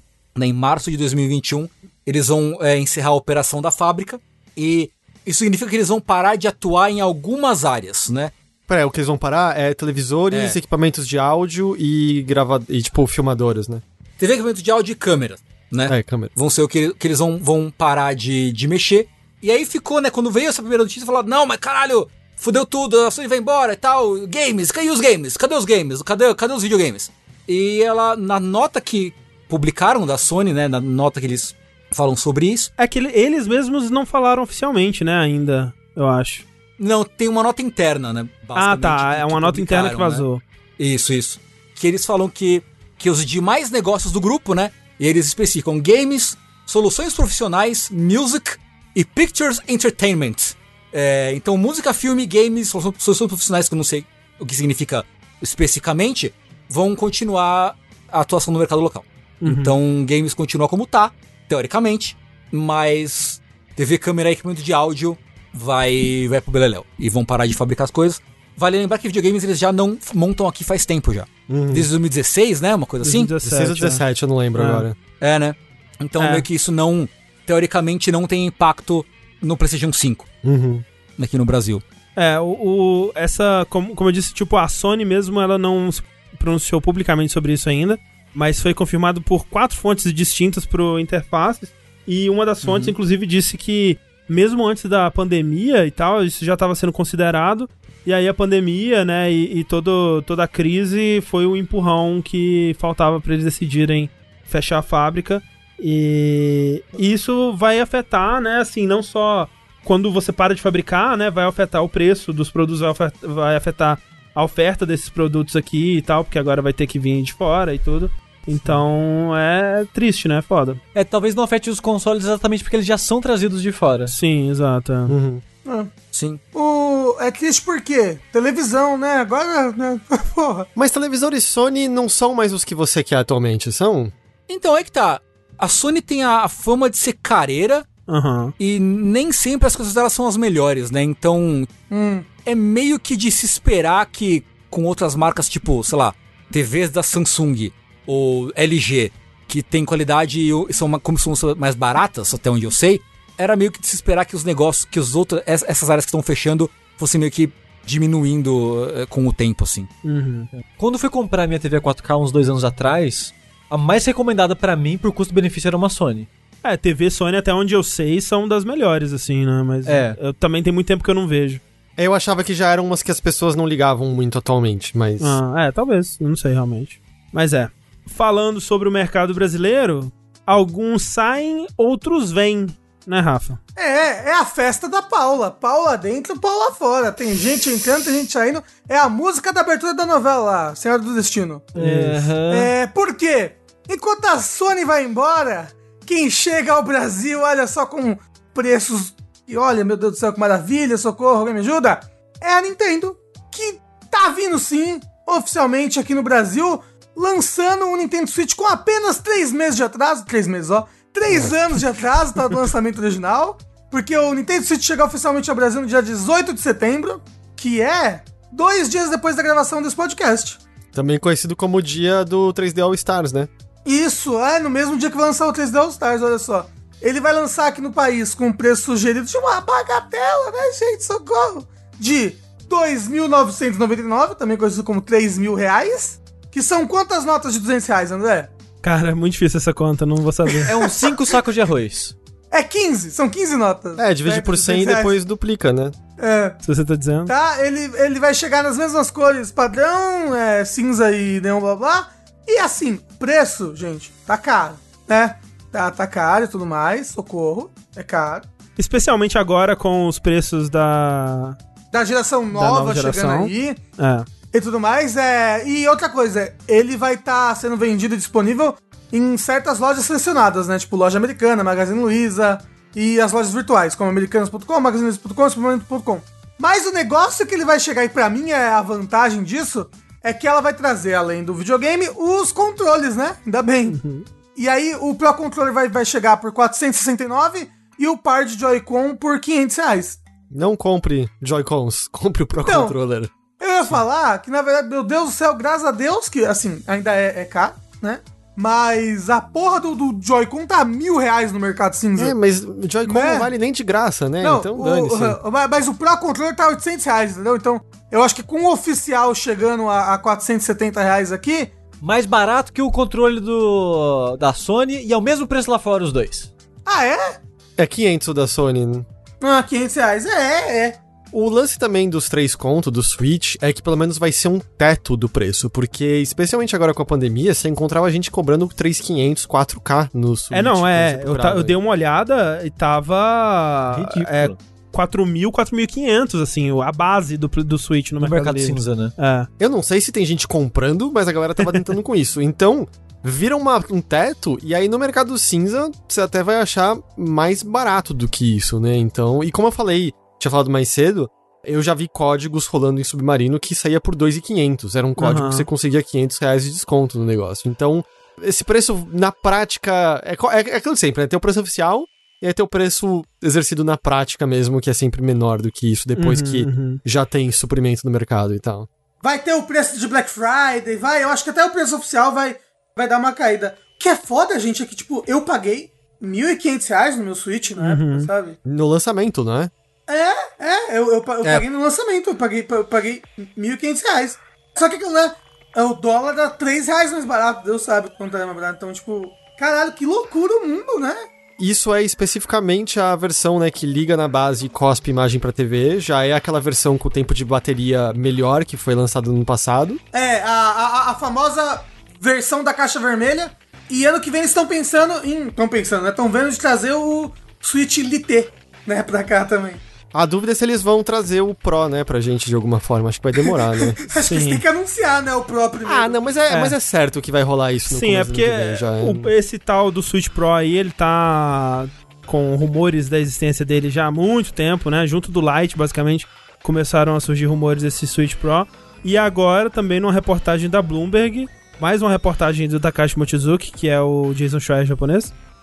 Ele falou várias coisas interessantes, na verdade, sobre a produção do Switch. Falou, né, que sim, a pandemia ela deu uma impactada no, na produção, né, de novas unidades do Switch, mas que também deu aquele boost nas vendas, né? E atualmente, no momento, as, as operações já voltaram a- ao normal nas fábricas. Inclusive, na verdade, eles estão produzindo até mais. né? Eles estão. eh, Ele diz que eles estão a 120% de, de produção ali para recuperar o tempo perdido. Uma coisa que me surpreendeu, no Japão, o Switch Lite tá vendendo mais do que o normal. Talvez não seja tão surpreendente assim, né? É, é o Japão, né? Eles amam É. o portátil. Sim, Portátil. e, e mais barato, né? Então, então faz Uhum. sentido, na verdade. E a coisa principal dessa matéria é que a Nintendo já começou a falar com seus parceiros para prepararem os jogos futuros para serem jogáveis em 4K. Porque o Switch não roda nem em 1080p. Então vamos preparar já o próximo pra rodar 4K. Exatamente. Não, Ó, pera, não. é o, o- o Switch Switch cospe. Não, mas o Switch cospe 1080p na base Cospe, alguns cospe, jogos. cospe, Ma- cospe, A cospe. maioria dos jogos não chega nem a isso, gente. Chega, o, o- Dependendo do jogo, chega a 1080p na, no docked e aí 720p no, É. no portátil. Porque, obviamente, vai ser 4K cuspindo, né? Uma telinha desse tamanho de 4K. É, então, isso que eu tava pensando, porque assim, tendo em vista que isso com certeza vai requerer mais hardware, né? E que não faz sentido funcionar em 4K no modo portátil, vocês acham que o que vai vir de novo vai ser uma base nova com hardware na base? Que aí, tipo, a gente poderia comprar a base e usar no nosso Switch atual? É, tipo, teria Talvez. os dois bundles, né? Teria um bundle que é o, o novo, pra quem não tem o Switch, e aí meio que um upgrade que você só compra a base nova. Olha, isso soa muito bom, então eu vou dizer que não, porque é a Nintendo. Então, eu ia falar, a Nintendo, a Nintendo não faria isso, André. É uma coisa, é um futuro muito grande pra Nintendo isso daí.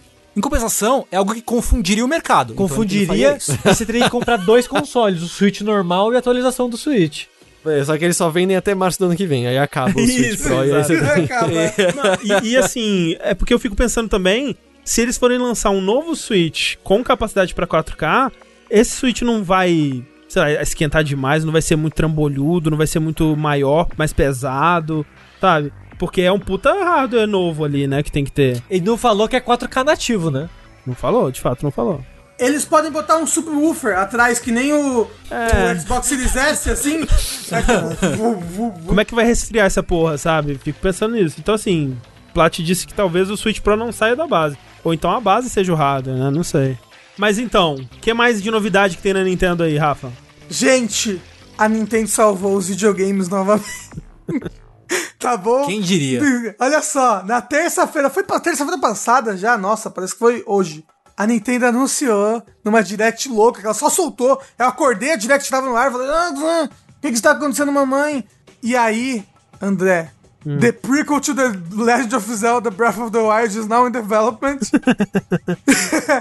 e um novo jogo da série Hyrule Warriors. Só que esse se passando no na timeline, no universo de Breath of the Wild, sendo um jogo que vai contar os acontecimentos 100 anos antes do jogo normal. 100 anos antes do Breath of the Wild. O nome do jogo vai ser Hyrule Warriors Age of Calamity. Né? Vai ser de novo a parceria entre Nintendo e Koei, um estilo de gameplay de Dynasty Warriors. Só que eh, nesse eles estão trabalhando mais próximo, a, a Koei tá trabalhando mais próximo da equipe do Breath of the Wild. Então você vai perceber que, tipo, questão de gráficos, em questão de, assim, apresentação, tá, tipo, tá muito Breath of the Wild. Quando, Eu, eu vi muita gente confusa pra caralho no, no Twitter, inclusive, achando, peraí, É. isso é o novo Breath of the Wild? É um, é um DLC, tu viu pessoas, É. isso é um DLC pro meu Breath of the Wild? O que tá acontecendo? Não, essa é a continuação? É. É, esse é o 2, não, gente. Esse é o novo Hyrule Warriors, né? Que é da. Essa série Musou da Koei, né? É uma, é, é uma série inspirada no, no próprio Dynasty Warriors, né? E você vai jogar então com o Link, a Zelda e os campeões, por enquanto confirmados, quatro, nessa história da guerra que aconteceu há 100 anos atrás, antes de. Spoilers! Eu não sei se é spoilers, mas é o Não, seguinte. não gente, dá spoilers, dá, fala mais vago, assim. mundo- todo mundo morre. Todo mundo morre. Todo mundo morre. É, eu acho que o André que ficou, ele deve estar com as coisas escondidas ainda. É, né? Que o Rafa não falou tudo ainda. É, eu acho que não. Gente, o começo de Breath of the Wild é o Link. Caralho, o que, que tá acontecendo? Acordei Você considera a hipótese de que Todo alguém não tenha morreu. jogado Breath of the Wild? Todo mundo morreu! E é isso. Ai, caralho. Então vai ser, vai ser um jogo muito triste. Eu tô. Eu, André, eu, já, eu vejo esse trailer todos os dias. Todos os dias quando eu vejo, eu tenho vontade de chorar de emoção. Tá bom? Eu queria dizer, Ah, vai, Tengu. pra saber mais sobre, sobre Hyrule Warriors, escute o vértice da semana passada, De fato. sobre, que eu falei muito sobre Hyrule Warriors. Eu queria dizer, só queria re- reforçar aqui a ideia de que fui eu que invoquei esse jogo à É, existência. esse na verdade É era verdade. o Eu e o ponto chat. mais importante que eu tava esperando o Rafa chegar até ele. Porque isso sim é muito interessante. Pois é, porque o que aconteceu? Eu tirei férias, né? Eu tirei férias de uma semana e meia. E aí, que eu, nas minhas férias, o que, que eu fiz? Eu sentei o cu no sofá e joguei Hyrule Warriors até não ter mais cu. Entendeu? Foi, foi a única coisa que eu fiz. Foi comer, cagar, dormir e jogar Hyrule Warriors. Nas minhas férias. Parece bom. Às vezes ao mesmo tempo. Às vezes ao mesmo tempo, porque pego meu Switch, levo pro banheiro, né? Enfim. Porque eu tava com saudade, porque é um jogo, jogo que eu gosto muito, tal, que eu joguei bastante, não sei o quê. E aí, falei, porra, o que, que eu vou fazer? Eu vou voltar a streamar, certo? Na segunda-feira eu voltei, de férias. Porra, tô empolgadaço ainda com Hyrule Warriors. Vou streamar Hyrule Warriors. Streamei Hyrule Warriors na segunda-feira. Pô, que da hora, cara. Que, que jogo bom. Puta, gostei demais. Aí terça-feira eu acordo, não sei o quê. Pá, tô na terapia, que eu faço terapia de terça-feira de manhã. Aí acabou, acabou a sessão, apagou no Twitter. Tô todo mundo assim, tem gol, me marcando no Twitter, assim, tem gol, tem gol, tem gol, tem gol, caralho, olha aqui. Eu, não, não creio. Não creio, nós, nós, nós conseguimos, nós invocamos, nós criamos, criamos um jogo do éter que não existia até aquele momento, até o dia anterior ele não existia. A realidade foi, foi transformada. O futuro não se recusou a mudar. Pois é, pois é. E eu queria dizer que muito obrigado ao, chat e muito obrigado a mim mesmo por ter, ter transformado esse jogo em realidade. É, estão falando ali, eu tenho que é o Tenku. Tem cu. é, Pois não é. tem mais, né? Não tem mais. Ô, ô Tengu, é. vo- vo- você Oi. viu as coisas, tipo, do mapa desse jogo? Porque ele tá. Tipo, ele ainda tem um mapa de Warriors, mas ele tá bem diferente o mapa. Ele tem, tipo, umas áreas super abertas e ele não parece ter os fortes tradicionais, assim, quadrados. Eu ia perguntar, você tem receio deles estarem tentando fazer um lance mais aberto, que nem aquele Dynasty Warriors mais aberto, que não foi muito legal? Nove. É. É, então, o 9, né? O no- 9 ele é meio mundo aberto, abertaço. É, é esquisito o Dynasty Warriors 9. Mas eu tô com um tiquinho de receio, assim. Por causa da, da- da estrutura de missões. Porque a estrutura de missões do 1 é muito boa, eu acho. Uhum, sim. E até o mapinha lá, aquele. O modo secundário, que pra mim é o principal modo de jogo, que é explorar os É, dois o modo mapas, Adventure, Não, o né? Adventure Mode é, incrível. É, ele é muito bom, assim. Eu espero muito que voltem com ele no, no 2. Então, assim, eu acho que ele vai ser mecanicamente. Eu acho muito difícil ele mecanicamente não ser melhor do que o primeiro. Porque o primeiro tem, tinha muitas melhorias óbvias, assim, a se fazer. Tem até coisas que eles arrumaram quando saiu a Definitive Edition pro, pro Switch até. É, algumas coisas dos chefes, coisas da, de, de balanceamento de algumas personagens e tal. E então eu acho muito difícil ele não ser mecanicamente melhor no 2. Mas eu acredito, eu tinha um pouquinho de receio deles tirarem um pouco da, da- do espírito mais Dynasty Warriors que o 1 tinha, assim. A não ser que. Eu a não ser que que, assim. Então, o meu mundo ideal é. Presta atenção. É ele ser uma coisa mais próxima que é o Empires. Que você, tipo, você, imagina assim, você tem um modo que é o mapa de Hyrule dividido em várias, várias porçõezinhas. E você gerencia. Eu quero mais tropa aqui, com um general aqui. Eu quero mais tropa aqui. E aí, cada vez que você movimenta suas tropas no mapa, você tem encontros com o exército inimigo, que no caso seria ou os Guardians possuídos, ou os monstros, ou qualquer coisa. E aí, tipo, ah, quando duas forças se chocam, você é jogado numa fase que é uma fase de ação, né? Igual tinha nos antigos. E aí, poderia até ser uma fase mais simples, sem os fortes, porque você teria o modo simulação estratégia que você tem no Empires, por exemplo. Então isso pra mim seria o, melhor- a- a- o mundo ideal, assim. Seria legal pra caralho se fosse assim. Eu só espero que eles não facilitem demais. Eu acho que vai ser algo bem diferente, Tengu. Uhum. Pela estrutura do- dos mapas que mostraram. E assim, te- tem, um momento do trailer em que o Link, ele, ele joga uma bomba assim e ele destrói uma daquelas fortalezazinhas que os inimigos fazem, sabe? Aham. E ele aham, destrói aham. que talvez os fortes dos inimigos sejam isso. Sejam construções no mapa que você destrói. Então, tipo, Pode ser. assim, eu sei que a data de lançamento já é, tipo, agora em novembro.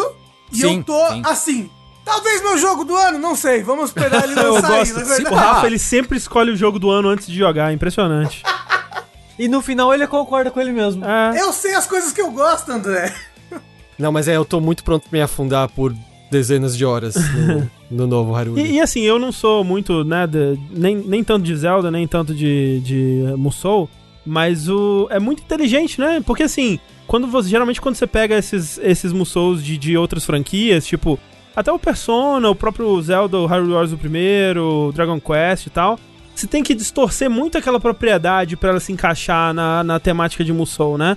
O próprio Persona Scramble, por mais que eles tenham adaptado muito bem pra lógica de Persona, pra identidade de Persona, ainda é o protagonista é, lutando contra um exército de Shadows, né? Algo que nunca aconteceria dentro da, do, do- da, da realidade que é proposta no, no jogo principal.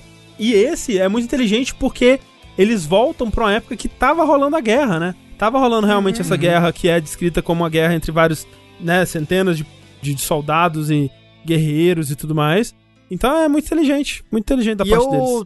tô muito feliz de poder ver mais dos quatro campeões, que são personagens mó legais que você acaba não vendo tanto assim no Breath of the Wild. E eu É, tipo, muito legal. tipo, tipo, a coisa que você mais vê dos quatro campeões é no, é no DLC do Breath of the Wild, sabe? Uhum. As É. partes mais legais. E, tipo, caramba, poder jogar com os quatro Champions, É. né? Porra, isso vai ser Então- muito legal. Ah, inclusive, eles vão eles vão relançar, refazer os amigos dos quatro Champions aí. Quem Sim. quiser, meu aniversário foi esse mês. E eu imagino que eles vão criar alguns personagens inéditos, porque, tipo, o personagem de nome que daria pra usar, talvez o rei também, talvez pudesse ser um personagem que eles colocassem ali. Mas eu não sei que outros personagens daria pra pegar que você vê no Breath of the Wild. Assim, um personagem que já aparece na- na- nas cutscenes é a Impa, porque a Impa no Breath of the Claro, Wild... porque ela tá velhinha, então a gente ela, tem, veria ela tá velhinha e, e ela tinha 20 anos quando, quando passou essa guerra.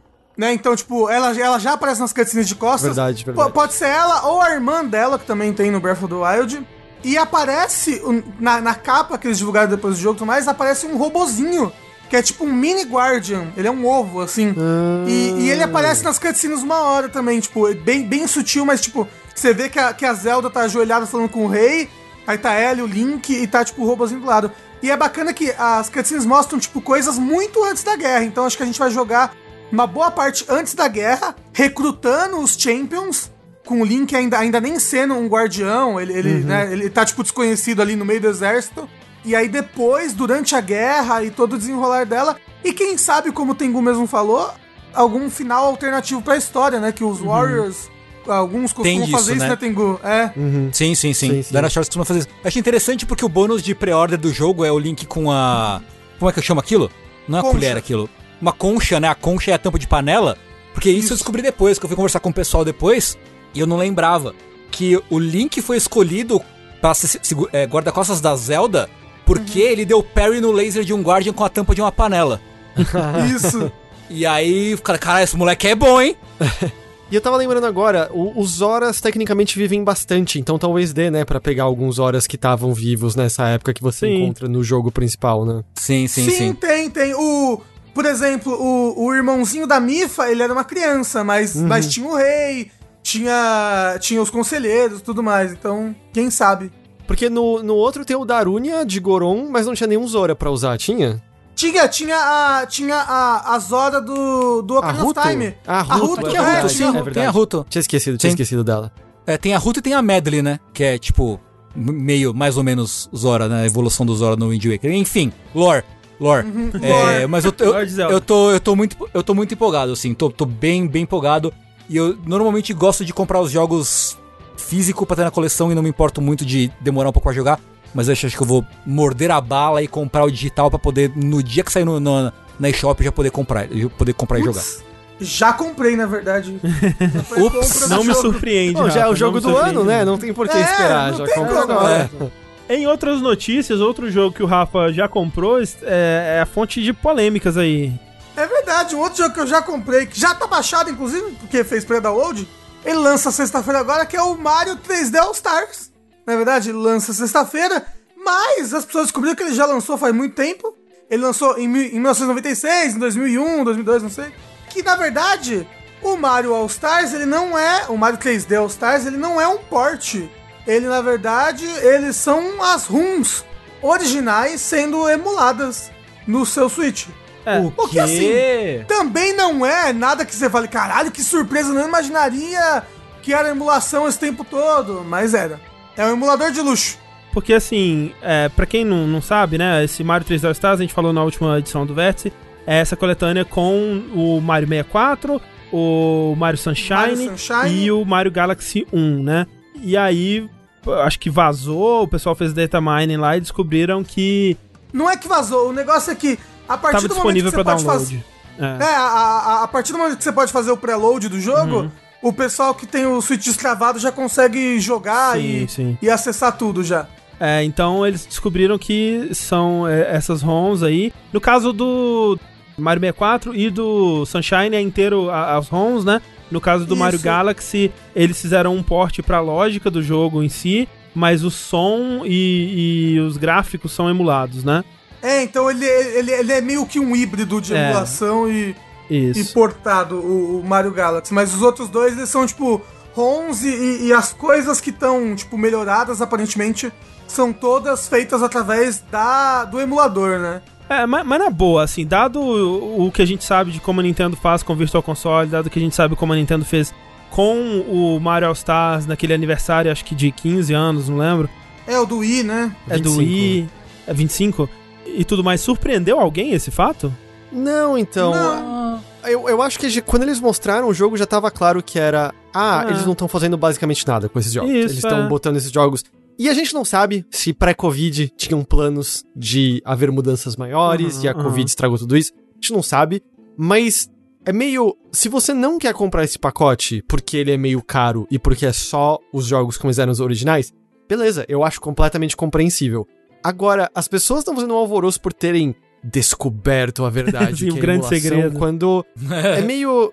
Existe uma carga negativa bizarra colocada a ideia de emulação, porque as pessoas parecem não entender direito o que, que é isso, não entendem emuladores que existem que não são publicamente acessíveis, que na verdade são vendidos pra empresas que volta e meia elas usam pra Aham. tornar algumas coisas disponíveis pra você.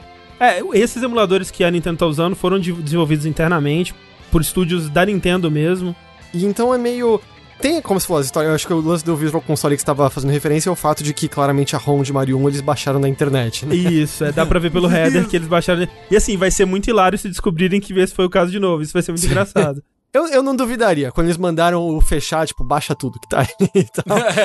Mas assim, eu acho que a grande decepção, até diante do Giga Leak, é meio ver que a Nintendo tem um grande acervo da sua própria história. Sim. De que seria um pacote mil vezes mais interessante com entrevistas com os criadores desses jogos, com Com esse material não, não lançado, né? Com, com uns documentáriozinhos bacana, né? Com É. umas imagens. É tipo, chama o Frexifaldi, chama Digital Eclipse, alguém que sabe lidar com isso.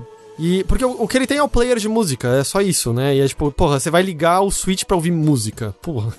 Assim, a Nintendo quer muito isso, porque o, o Smash Bros. tem todo um negócio de player de música também, pra você ficar ouvindo as músicas do Smash como se fosse um negócio de player. No Japão deve funcionar, gente. É que, não, é, é, mas isso aí é porque o Sakurai é o Noia, né? É verdade. No, no geral, eu fico meio que assim também, que tipo, velho, tem tanta coisa errada nesse pacote, né? A, a ausência do Mario Galaxy, o, a porra do preço, Dois. essa coisa da data limite, ao fato de que não fizeram nem um widescreenzinho no Mario 64, o fato de que não fizeram, sabe? É, não, não, e se, você sabe o que, que é louco? Porque os códigos, né? Os códigos do Mario 64, eles vazaram, eles não sei o que, né? No, começo desse ano, se eu não me engano. Lembra disso? Aham. Você lembra? Tanto que aí as pessoas conseguiram, ao invés de emular o Mario 64 no PC, rodar ele, tipo, Nativamente. nativamente, no PC, Aham. né? E fizeram essa mesma coisa no Switch. Tanto que tem o. Pra quem tem, tem o console desbloqueado, tem o Mario 64 no Switch desde o começo do ano. E com esses códigos, eles conseguem deixar em, em widescreen, eles conseguem fazer o que eles quiserem. Aham. Só que a Nintendo não fez isso, ela emulou o jogo do jeito que ele era, sabe? Só, aham. só com a resolução maior. Eu joguei Mario 64 em 4K com Ray Tracing. Bem facilmente. Bem facilmente, assim, na real. É só meio isso, assim. Essa parte eu acho totalmente aceitável, que é meio. Ah, são só os mesmos jogos e está cobrando 60 dólares por eles. Sim, É, sim. essa parte, essa parte eu, eu entendo, 100%, eu acho, eu acho treta. Mas é aquele tipo, mesmo discussão de pessoas que acham, ah, não, a Unity é a engine desse jogo, então ele vai ser ruim. São as pessoas falando, ah, é um absurdo ser emulação, meio que sem entenderem o, o que é o negócio exatamente, vendo a emulação como uma coisa muito mais negativa do que ela é, de verdade. Sim, sim. Me parece muito. Me parece muito tipo, a pessoa. Homem morre com 45 facadas. Aí as galera, pô, né? Foda, mas é isso aí, né? A faca era emprestada, todo mundo, meu Deus, agora não. O que eu vi na minha timeline é a pessoa assim, tipo, não acredito que é emulação, vou cancelar a minha pré-order. Caralho, você comprou o jogo e o que é absurdo é ser emulação, caralho? Pelo amor de Porque Deus. vai ser o mesmo jogo rodando do mesmo jeito, gente. Tipo, É. não faz sentido. O que me revolta é a Nintendo. Ponto. Não, Ponto. eu, eu acho que a pior coisa disso tudo é essa data limite muito louca. Sim. Que a única desculpa que eu imagino, a única desculpa, por favor, Nintendo, faça isso ser verdade pra gente te odiar um pouco menos. Que é, a partir do dia 30 de março, eles passam a vender esses jogos separados, 20 dólares cada. Eu não acho que seja o caso por causa do Mario 35. Mas por que você odia a Nintendo menos? por isso. E aí, ai- ainda dá a chance das pessoas comprarem esses jogos se elas quiserem, sabe?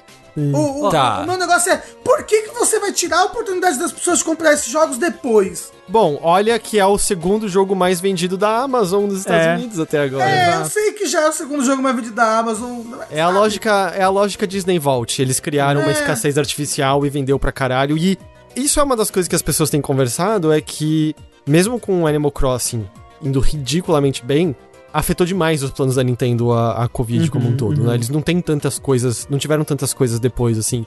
E Sim. que isso seria uma maneira de engrossar esse ano fiscal deles. Tanto que a data limite de venda dele e do Mario 35 é o ano fiscal. Sim, exato. Uhum. Cara, a Nintendo me irrita demais, cara. Nossa, eu acho que eu eu odeio mais a Nintendo que a Disney. Eu devia odiar mais a Disney, porque a Disney é que é a raiz de todos esses problemas. Mas a Nintendo quer tanto ser a Disney que todas as escolhas escrotas ela faz igual. Parece É impressionante! Ela não faz uma coisa pro consumidor. Nenhuma! E as pessoas continuam amando essa porra de empresa! Ô, Sushi, é a empresa que me dá Zeldinha! Ah, é caguei, a empresa que me dá cara! Mario! É a empresa que me dá Nossa, as franquias que eu mais nossa. amo na minha vida! Infelizmente, Nossa. Sushi, eu não consigo! Tá? E- e- enquanto, enquanto a Nintendo não for transfóbica no Twitter, tá? E escrever um livro Twitter. sobre um trans, uma trans a- a- assassina, eu, eu vou continuar suportando essa merda, infelizmente. Eu sou, eu sou um prisioneiro! Entendeu? O que eu ia dizer é que se elas continuar seguindo o caminho da Disney, significa que a gente vai começar a ver uns remakes realistas e horríveis dos jogos atuais. aí aí finalmente vai chegar o Mario feito no Unreal Engine. Isso, isso. Não vai, não vai, Heitor, porque ela vai vender o mesmo jogo antigo pelo preço de um jogo novo. Então não precisa fazer isso. Outra pessoa que me dá raiva é o senhor Yves Guillemot ali, aquele moço lá, sabe? Mas é um Aquele lá. francesinho tão simpatiquinho. É, O que, que, ele, que, Ele- que ele fez? Não faz nada de mal. nu- nunca fez mal a ninguém, né? Nunca fez mal a ninguém. ele. É porque assim, re- recentemente rolou um, um segundo Ubisoft Forward, né? Onde foram anunciadas algumas coisas que a gente vai falar bem rapidinho, porque estamos com muito podcast aqui.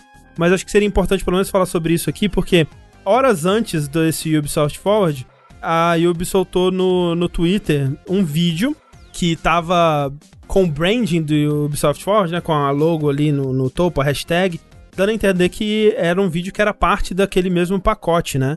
E era um vídeo do Yves Guillemot falando pra, pra câmera e comentando sobre ah, as polêmicas, né, recentes aí da, da empresa, né, as múltiplas polêmicas, comentando sobre o- a- os assédios, né, e sobre até sobre o, o lance do Elite Squad, né, o lance do, do punho do Black Lives Matter usado dentro do, do jogo, que me surpreendeu, até porque é, não fez tanto barulho, né, essa polêmica em específico, ela não fez tanto barulho quanto a, a das acusações de, de assédio. Então não, não imaginava que eles fossem é, tocar nisso, mas quando você pega o, o vídeo isolado, é até que um bom vídeo, assim. É um vídeo que ele, ele seguiu a cartilha ali de como fazer um vídeo pedindo desculpa, né? Que ele fala, né, do, do que que aconteceu, ele fala, né, a gente errou, ele pede desculpas, ele, ele, ele dá uma... Por que que a gente cometeu isso, esses erros e como que a gente não vai cometer eles no futuro falou do- do- dos casos de assédio, que as pessoas foram removidas, falou da- das iniciativas para impedir que isso vai acontecer de novo, falou que eles estão com iniciativas para promover mais é, diversidade é, dentro da empresa, falou que no caso do Elite Squad que aquilo é inaceitável, usar o jogo como uma plataforma para discurso de ódio, falou que é, apoiam Black Lives Matter, falou que fizeram outra doação para NAACP, né, que é uma organização que luta por, por justiça social no- nos Estados Unidos, que, que nem, é a primeira doação que eles fazem e tal, e que assim, né, são só palavras por enquanto, e, e a gente só vai saber mesmo se, se vai ter alguma mudança com o tempo, né, porque é algo que, tudo que ele falou é algo que leva tempo pra gente ver os resultados, mas é um bom começo, pelo menos, né, junto da, da outra declaração que ele tinha dado e tal, de que eles estão se, se importando com isso e tentando fazer alguma coisa pra mudar, pra impedir que isso aconteça de novo, né? E dando as caras ali, dando a cara dele pra falar sobre. Só que aí, né? Eles Mas. claramente tentaram empurrar esse vídeo pra debaixo do tapete, assim, deixar ele bem escondidinho, falar: olha, a gente fez, mas tá escondidinho aqui, cara. Você só- vai conseguir ver se você vê esse tweet aqui que a gente postou nesse horário, porque eles não postaram esse vídeo em nenhum outro lugar. Só no Twitter? É um ARG pra achar o vídeo. É, né? quase um argue pra você achar o vídeo, porque esse vídeo era pra fazer parte, até pelo discurso do Yves, era pra fazer parte do, da transmissão do Ubisoft Forward. Era pra começar a, a, a transmissão com esse vídeo. E se tivesse sido feito assim, né, demonstraria muito mais seriedade, de- é, ia expor essa mensagem pra muito mais gente. Seria muito mais comprometimento, né? Exato. Boa fé, Quando né? você vai É. quando você vai no, no Twitch que tá esse vídeo, você consegue ver o número de views lá, né? E tem umas 600 mil pessoas que assistiram esse vídeo. Você pensa, porra, bastante gente, né? Legal. Só que você vai pra live no YouTube, 700 mil pessoas assistiram só no YouTube. Se você vai pra no Twitch, mais umas 700, 800 mil pessoas viram no Twitch. Foi ainda transmitido no Facebook, que eu não sei quantas viram, porque Facebook, né? Afinal de contas. Fora todas as pessoas que fazem o que a gente costuma fazer, que é a gente tá trans- retransmitindo a, a transmissão pro, pra nossa, pro nosso público, né? Então milhões de pessoas assistiram ao Ubisoft Forward e só 600 mil viram essa mensagem dele. E isso, cara, é uma putaria. Assim, é uma falta de vergonha na cara tremenda, eu acho, viu? E não só isso, eles falaram que. Eles deram uma desculpa ridícula, né? De. Sim. Por time constraints, né? Limites de tempo não deu pra arrastar esse vídeo pro começo da timeline no Premiere, não sei, tava É, foda, mexer Não, o não é mouse como pra se eles esquerda. estivessem na TV, sabe? Que tem uma grade de programação, né? É. Eles não tinham bando suficiente pra upar um vídeo com a ma- maior. Eles tiveram que upar dois vídeos. Algumas pessoas até falaram, ah, mas é porque tem o trabalho de localização em várias línguas, é tipo, não, é foda, né? Se a Ubisoft fosse só uma empresa milionária, quem sabe eles teriam os recursos pra poder fazer isso. Mas mais do que isso, eles falaram lá, a gente vai ver se a gente coloca no VOD depois. Isso. Eu fui olhar o VOD depois. Não, Não tá. tá. no VOD. Não tá, eles não botaram em lugar nenhum isso. Não tá no VOD. Realmente, pode, ter, ser- pode ser que tenha dado algum pau, não sei, algum problema. Mas é aquilo também, né? Isso, tipo, a coisa mais recente, que é a parada do Elite Squad, já tem umas três semanas, né? No mínimo aí. Da transmissão do, do Ubisoft Forward foram umas duas semanas. Então, é foda, né? E, e aquela coisa, assim, eu acho muito difícil acreditar que o Eve não sabia de nada do que estava acontecendo lá, né? Eu não acho que é impossível, até porque, assim, eram pessoas, as pessoas envolvidas eram as pessoas do alto escalão, né? E as vítimas não eram. Então, obviamente, quando essa vítima ia relatar o que aconteceu, ela muitas vezes ia pro RH e a gente sabe, pelos relatos, que é onde a, a parada morria, né? Isso realmente é difícil pensar que isso chegaria ao Eve nesse, nesse, nessa rota, né? Então, talvez, muito dificilmente, ele não soubesse, né, da, da- do que tava rolando lá e ele tá tentando mudar isso agora. Mas, velho, fazer uma parada dessa tira qualquer boa fé que a gente poderia ter é, pra cima dele e da Ubisoft depois disso tudo, sabe? É muito, é muito falta de vergonha na cara. Então, é, é triste. Só é triste. isso, to- to- todos ficamos tristes. É só, é, sei lá, eu, eu tô num ponto que eu já. Eu nem sei mais. É, é que é tão fácil não gostar dos jogos da Yubi, porque a maior parte são ruins mesmo, então é meio É.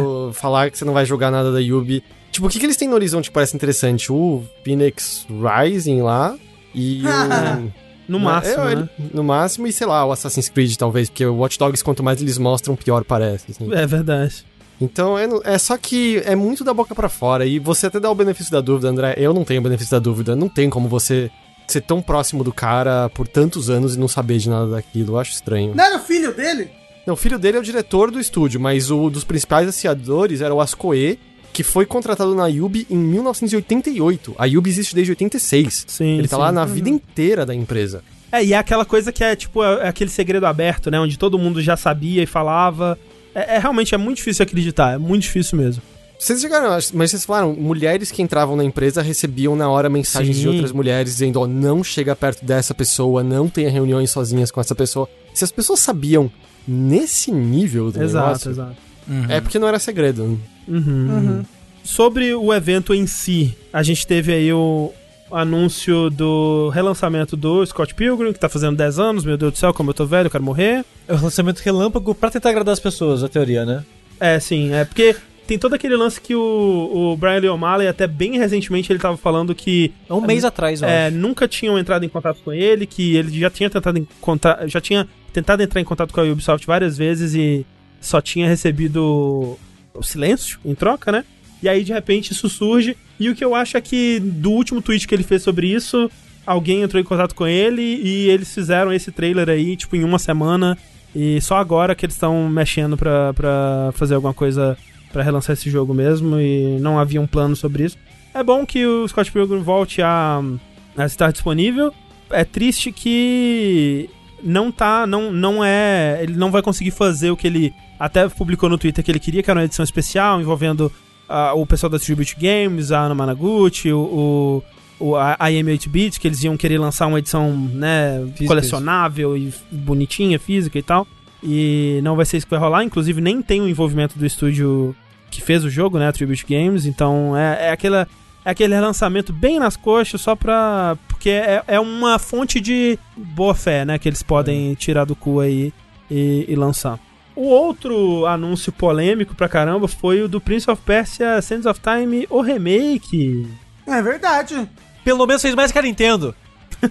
O, o engraçado é que ele, ele, ele, ele vazou antes, né? Do, do anúncio oficial. Ele já tinha vazado na, na manhã do evento. E a parte polêmica dele, André Campos, Sushi, Heitor e Tengu, é que ele parece não ser muito bonito aos olhos das pessoas, assim, né? O pessoal ficou. Já os "Caralho, animais, cachorro, gato, assim, tá curtindo é, bastante. Assim, eles devem estar achando tudo igual. Videogame parece tudo a mesma coisa. É é cor que passa. É. Né, que tipo, não está aparecendo no nível dos remakes mais recentes aí que a gente viu, né? Bob Esponja, não é verdade? Crash não tá tão bonito assim. sim. É, tem sim. coisas bem bacanas sobre ele? Tem. Tem. Ele tá sendo feito por um estúdio indiano, né? Sim. Com, com o pessoal do estúdio todo indiano. É um estúdio que, pelo visto, é o primeiro jogo, né? Grande, sei lá, que eles estão fazendo. É, então, é, é o. Soft India. É o, é o Ubisoft India, que é a junção da Ubisoft Pune e Ubisoft Mumbai, que é, Pune era um estúdio de QA, né, de, de playtest, de, de controle de qualidade antes, e o Mumbai era um estúdio para suporte de AAA, e é o primeiro jogo que eles, primeiro jogo de console que eles vão desenvolver do início ao fim, é um primeiro jogo de console que a É. Índia vai desenvolver do início ao fim, e isso é, é um puta passo legal aí pra indústria indiana e tal, e é legal porque Prince of Persia Sands of Time apesar de ter Pérsia no nome, ele se passa na Índia, né? É esse jogo específico. Então é legal, faz, faz sentido, né? Agora uma coisa que eu achei. Eu acho que ele tá um pouco assim porque ele vai lançar pro Switch também. Não sei. Eu, eu só acho que ele tá mais simples graficamente porque é um jogo de investimento baixo. Por isso que ele vai. É. Tanto que ele não vai custar 60 dólares. Vai. também. Não, Ele vai custar 60 dólares? Não. não, eu tinha visto que era 40. Era, é bom, então é isso aí. Eu tenho quase certeza que eu tinha lido isso.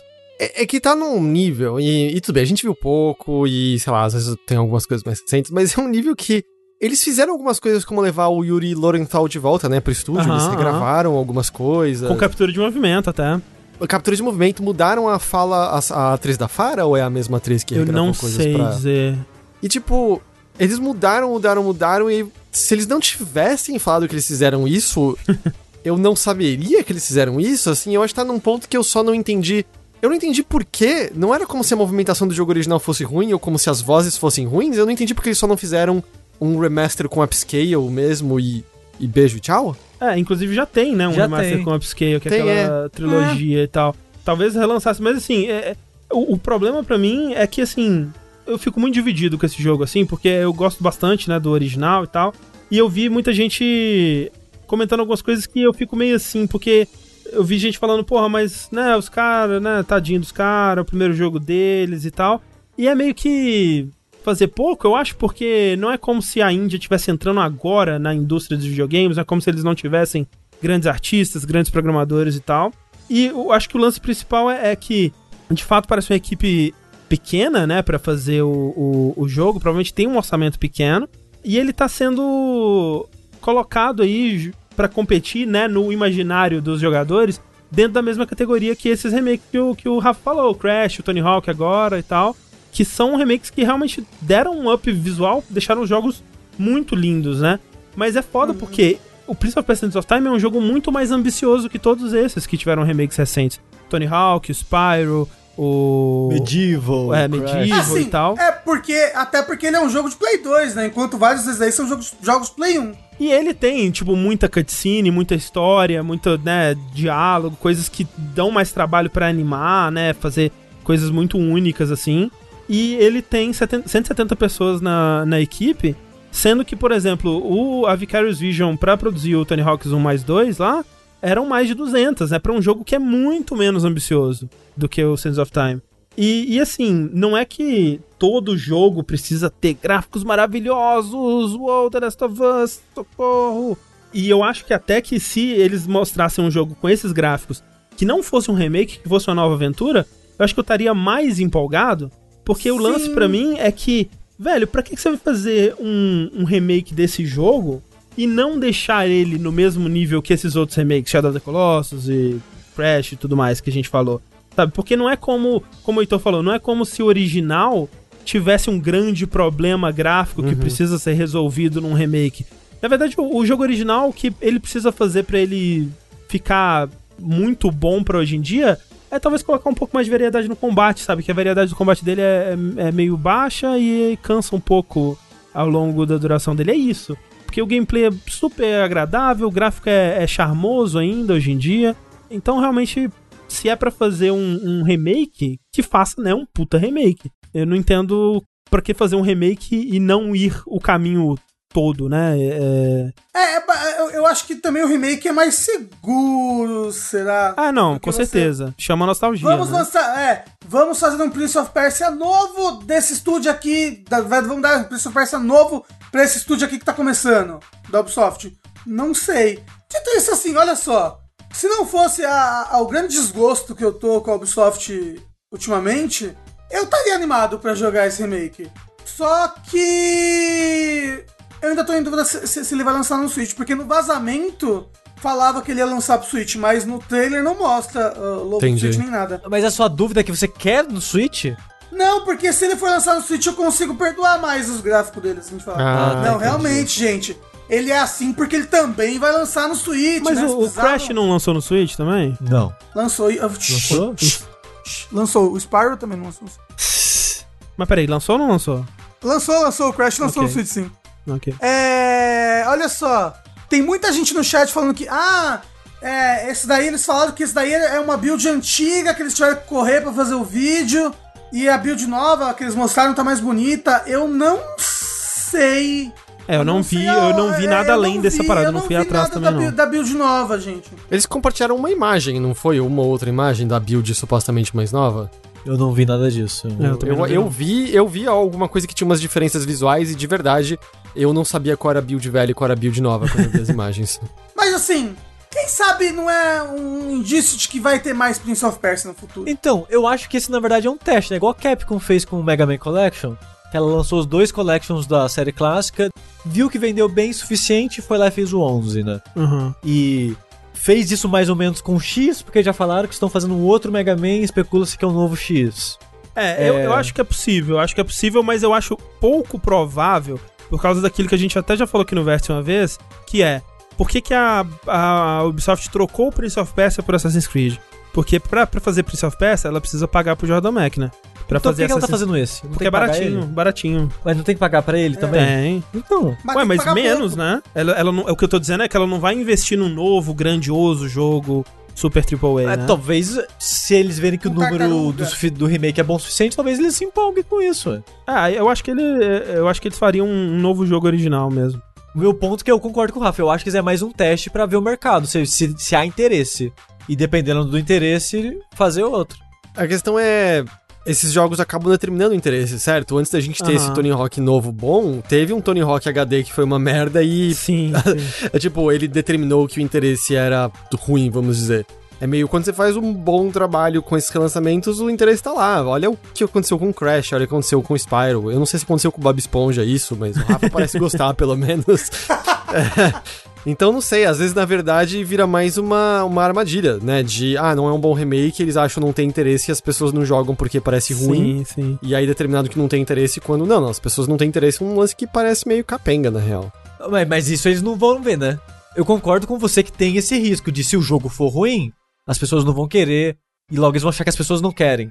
Então eu, eu entendo que tem esse problema, mas do ponto de vista do, do produtor, da pessoa que só vê os números, que só fala, "Ah, faz isso, faz esse teste, ah, não vendeu bem, foda-se, a próxima coisa. Não faz diferença pra ela, sabe? Uhum, isso aí. Mas assim, uma nova franquia que vai ter, que você achou, ah, eles investiriam em uma nova franquia. É a nova franquia da, da. A nova franquia, o novo jogo aí da Ubisoft, que é o jogo de novo maravilhoso, né? Que é o Immortals Phoenix Rising. Ah, peraí. Immortals Phoenix Rising. É. Entendeu? Que é um daqueles nomes que você olha e fala, não é possível. Não é, É, não, possível é que tipo chama Remnants isso from mesmo. the Ashes, sabe? Que, que dá uma bosta, velho. Nem pensando nesse nome, vamos botar um nome melhor. Immortals, Immortals. Immortals não, não, não era aquele filme, gente, que, que eles lançaram? Que era também na Grécia, Se lembra? você tá dizendo, eu acredito. Não faço ideia que você tá Heitor, você lembra desse filme? Você tá falando aquele que tem meio que uns deuses egípcios? Não, Ah, mas é, é na Grécia. Que tem uma terra né? plana? Não, você lembra que tinha um filme, acho que, era- acho que era Imortais, Immortals, alguma coisa assim. Eu achava que era esse, que tem uns caras numa nave vendo a terra plana e eles lutam com os deuses egípcios. Ó, Immortals é um filme muito ruim, mas muito bonito. É, então. Eu lembro que tinha aí. E aí a continuação desse filme, né? O Immortals, dois pontos. Phoenix Rising, porque a personagem principal se chama Fênix e ela tá subindo. Entendeu? Uma das coisas que mais me incomoda nesse nome é que não tem dois pontos. Não é subtítulo, é tudo um nome só contínuo, sem É. pausa pra nada. É muito ruim. ah, engraçado, porque na- na- no negócio que eu tô lendo no artigo tá Immortals, dois pontos, Phoenix Rising. É, se for foi em coisa oficial deles, é tudo junto mesmo. Não, não tem separação em nada. E Gods and Monsters era um nome muito melhor. Era um nome Então, mil vezes Gods melhor. and Monsters é um nome muito legal, mas e aí que vem a nossa notícia, Heitor, que reza a lenda aí, que na verdade, né, porque a Ubisoft clama aqui Ah, a gente mudou o nome porque, né, a gente achou que Immortal Phoenix Rising tava mais, assim, era melhor pra esse jogo. Eu, eu tenho o gente- coach aqui, Rafa, que é muito bom pra ser contraposto com a realidade, que é o seguinte: a mudança do nome foi feita totalmente por causa da visão do jogo. Quando você começa um jogo, é uma aventura e um processo muito interativo. Você começa com uma visão que evolui e é construída com a equipe através de feedback e ideias. Nesse processo, o jogo mudou muito, ao ponto que sentimos necessário mudar o nome para melhor alinhar com essa nova visão. Ah! É, inclusive ainda vai mudar, porque vai virar é, The Legend of the Phoenix Immortals Rising Isso. of the Wild. Não é... Eu falei Breath of the Immortals. alguma coisa. Breath of the Immortals. Né? Mas então, o negócio é que aconteceu que. Você sabe a Monster Energy? Sei, eu joguei Death Stranding, sim. Eu joguei. Então, você jogou Death Strand, né? Aham. A Monster Energy entrou aí com. Como é que fala, gente? Ela falou: olha, esse nome aí, Ah, Monster. season, season desiste, assim? Não é o Season Desiste, mas tipo. Entrou no, no, no- no negócio de patente trademark lá pra falar: olha, esse nome Monsters aí é nosso, hein? É, Monster. Porque. E aí eles estavam falando: não, porque a gente. A gente patrocina muita coisa de videogame, a gente aparece aí nos videogame. As pessoas associam Monsters com a gente e eles estão tentando associar o nome deles a gente. Mas o monster deles é no singular. Pois é, né? É, e tipo, tem o Monster Hunter, muda o nome, acabou. Não tem mais. É, então, eu fiquei muito. Eu pensei imediatamente em Monster Hunter, né? Porque Monster Hunter totalmente poderia ser um jogo sobre alguém que tá indo atrás de beber Monster Energy Drink, né? Esse, sem é o novo dúvida, Pepsi Man. pode gerar confusão. Porque é o Monster Hunter. E aparentemente não teve problema, porque Monster Hunter tá aí firme e forte. Eu acho que o argumento que eles dão na. E eu não entendo nada de como funciona essas porra de patente, né? De, de, de, de lei. Eu não sei Mas é que uma putaria desgraçada. É É, uma que nem putaria. aquela porra do Candy Crush. Você não É. pode lançar jogo nenhum com Candy no nome. Era Saga, Senão né? Crush, Saga. tipo- Ah, né, e Candy também. Candy Provavelmente, e Saga. provavelmente. Se você lançar qualquer coisa com esse nome, você tá fudido que a Candy Crush te processa. Lembra É. do Scrolls do Notch? É que hoje em dia dane-se que é. o Notch se ferrou, então dane-se. Mas na época... por causa de Elder Scrolls, né, e tal. Então, assim, o argumento que eles deram, que eu acho que faz sentido deles estarem indo atrás do Gods and Monsters, Immortal Phoenix Rising, e não do Monster Hunter, é que quando a Ubisoft tentou registrar esse nome, é, Gods and Monsters, a bebida Monster Energy já era famosa e reconhecida, né? O nome é, Monster já era associado a essa marca de bebida, que inclusive tem muitas ações com jogos, vídeo Death Stranding. E né, assim, quando você para pensar, na verdade a culpa disso tudo é do Kojima, né? Se o Kojima não tivesse colocado Monster no Death Stranding, nada disso teria acontecido. Concordo. E aí, com o Monster Hunter, como o Monster Hunter é muito mais antigo, na verdade, a bebida Monster ela é mais antiga que Monster Hunter, mas só por dois anos, né? Monster começou em 2002 e o primeiro Monster Hunter é 2004. Ainda não existia uma consolidação da marca naquela época pra ter essa, essa rixa, né? Então eu acho que é por isso, foi o que eu entendi, pelo menos. Mas eu, eu acho. Mas sabe o que eu acho merda? Poder acontecer esse tipo de coisa. É, sim. É, Isso eu acho idiota. uma palavra comum, sabe? Tipo, a palavra candy, a palavra monster. Porra, como é que você patenteia um negócio desse? Assim, não, isso é meu. Essa palavra é minha. Tinha uma época, eu me lembro de um cara, acho que era nos Estados Unidos. Eu, eu perdão que eu não sei direito a diferença entre trademark e copyright e tal. Mas ele até era um lance que é meio brigado em lei, que ele tinha patenteado, feito o trademark, sei lá, da palavra edge. E aí ele vivia de criar brigas judiciais com pessoas que usavam a palavra edge pra dizer que ele que tinha o direito daquela palavra, mas se pagassem pra ele, ele deixava utilizar. Então eu lembro que Mirror's Edge, acho que foi onde encerrou a treta, mas teve treta nisso. A revista Edge teve treta nisso. Tinham coisas que Caralho. mudavam de nome e tal. Porque ele mentia que ele tava criando alguma coisa que tinha o nome Edge. Só que ele falava, não, não, tá em desenvolvimento, não saiu ainda, não saiu ainda, não saiu ainda, então você não pode fazer. E aí ele brigava judicialmente e ganhava uma grana, assim, das pessoas. É incrível, olha aí. Como isso Caralho, pode existir? maravilha. Parabéns, Inclusive, parabéns o jogabilidade vai processar todos os jogos que usaram a palavra jogabilidade. Sim, Tá bom? exato. E eu estou aqui patenteando agora a letra A. Todas as pessoas que já. Ah! Estão se referindo a mim? É eu tô problema. patenteando aqui Rafael Kina. Se passar, quiser Porra, usar esse fudi. nome, é, você vai ter que me pagar Hum. sempre. Porra, desculpa, mãe.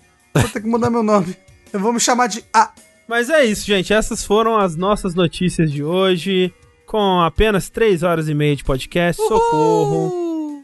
Muito obrigado a todo mundo que mandou perguntas. Mais uma vez, a gente não vai conseguir ler as perguntas. porque a gente passou do tempo aqui. Não é Duas- culpa do Heitor, porque a gente sempre faz isso. Eu já ia, É pedir, desculpa, eu já ia pedir desculpa de novo. Não, pelo a amor de Deus. a da Sony que teve evento hoje. A gente, a gente que pede desculpa pelo podcast gigante, mas Heitor, muito obrigado pela sua presença aqui com a gente. Foi um prazer. E fala aí de novo pro pessoal onde que eles podem sair daqui agora e te seguir.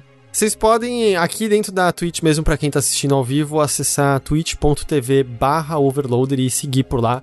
Tem também a live de, de gravação do podcast toda terça-feira da noite. Tem sempre também transmissão de outros jogos. Acho que nessa sexta-feira no Sexta Show, que é a transmissão que eu faço toda sexta, 5 da tarde. Eu acho que eu devo jogar o Mario 3D All Stars. Eu acho que vai ser o, o jogo da semana. Uhum. Se quiser me seguir no Twitter diretamente, eu sou Zito Silva por lá. E meio isso. E aí, sei lá, se você quiser ouvir os nossos podcasts, você pode procurar por Mothership com C, é, C-H-I-P. Chip de computador. Isso, é, em qualquer aplicativo de podcast ou no Spotify, etc. E você consegue encontrar os nossos, os nossos podcasts. Eu vi agora alguém perguntando aqui, o Spelucas, então é que eu tô planejando fazer lives com o Lucas do Nautilus de Spelunk 2. Como é que era? É explorador e espelucas? É, então, eu tinha pensado em Explorador e Spelucas, mas uma pessoa no Twitter me recomendou Explorator e Spelucas. Ah, eu acho que melhor. talvez essa seja, essa seja melhor. Porra, De- de esse fato. leitor é legal, hein? De fato. E aí, então, então, eu acho que deve rolar amanhã à noite, provavelmente. Você não jogou ele ainda, Heitor? Oi? Joguei, joguei umas 5 horas no dia que ele saiu. E a mesma coisa do primeiro. Ele constrói em cima do primeiro, ele tem uma série de novas interações e novidades possíveis e... Você jogou o primeiro? Sim, eu só quero saber se eu daria uma segunda chance, que eu não gosto do primeiro. Ah, não, não, então esquece. Se você não gosta Ok. do primeiro, você não, não vai gostar Ok. desse. Mas é porque ele é muito feito pra quebrar suas expectativas do primeiro. Quando você chega no terceiro mundo, tem um lance que te pega muito de surpresa ali. E várias interações legais. Você pode. Tem montaria agora, que você pode voar em cima de um peru, você pode. Opa! Eita! Agora sim, porra, Heitor. Você tá escondendo as paradas de mim? Ai, meu peru. é, e aí ele te dá pulo duplo, você pode assar o peru e comer ele depois. Isso é verdade, o peru dá pulo duplo meu. Você tá lá e. Uh! Pior que gravando, gravando inocentemente saiu, cara, e quando você monta no peru, as possibilidades novas são várias. O jogo Mas eu tô achando um puta de um jogo, cara. Mas se você não gostou do primeiro, acho que você não vai gostar do segundo, não. É. É, então é isso, gente. Muito obrigado a todo mundo que assistiu. Muito obrigado, Heitor, pela presença. Eu estou indo ali para montar no peru. E enquanto isso, eu sou o André Campos.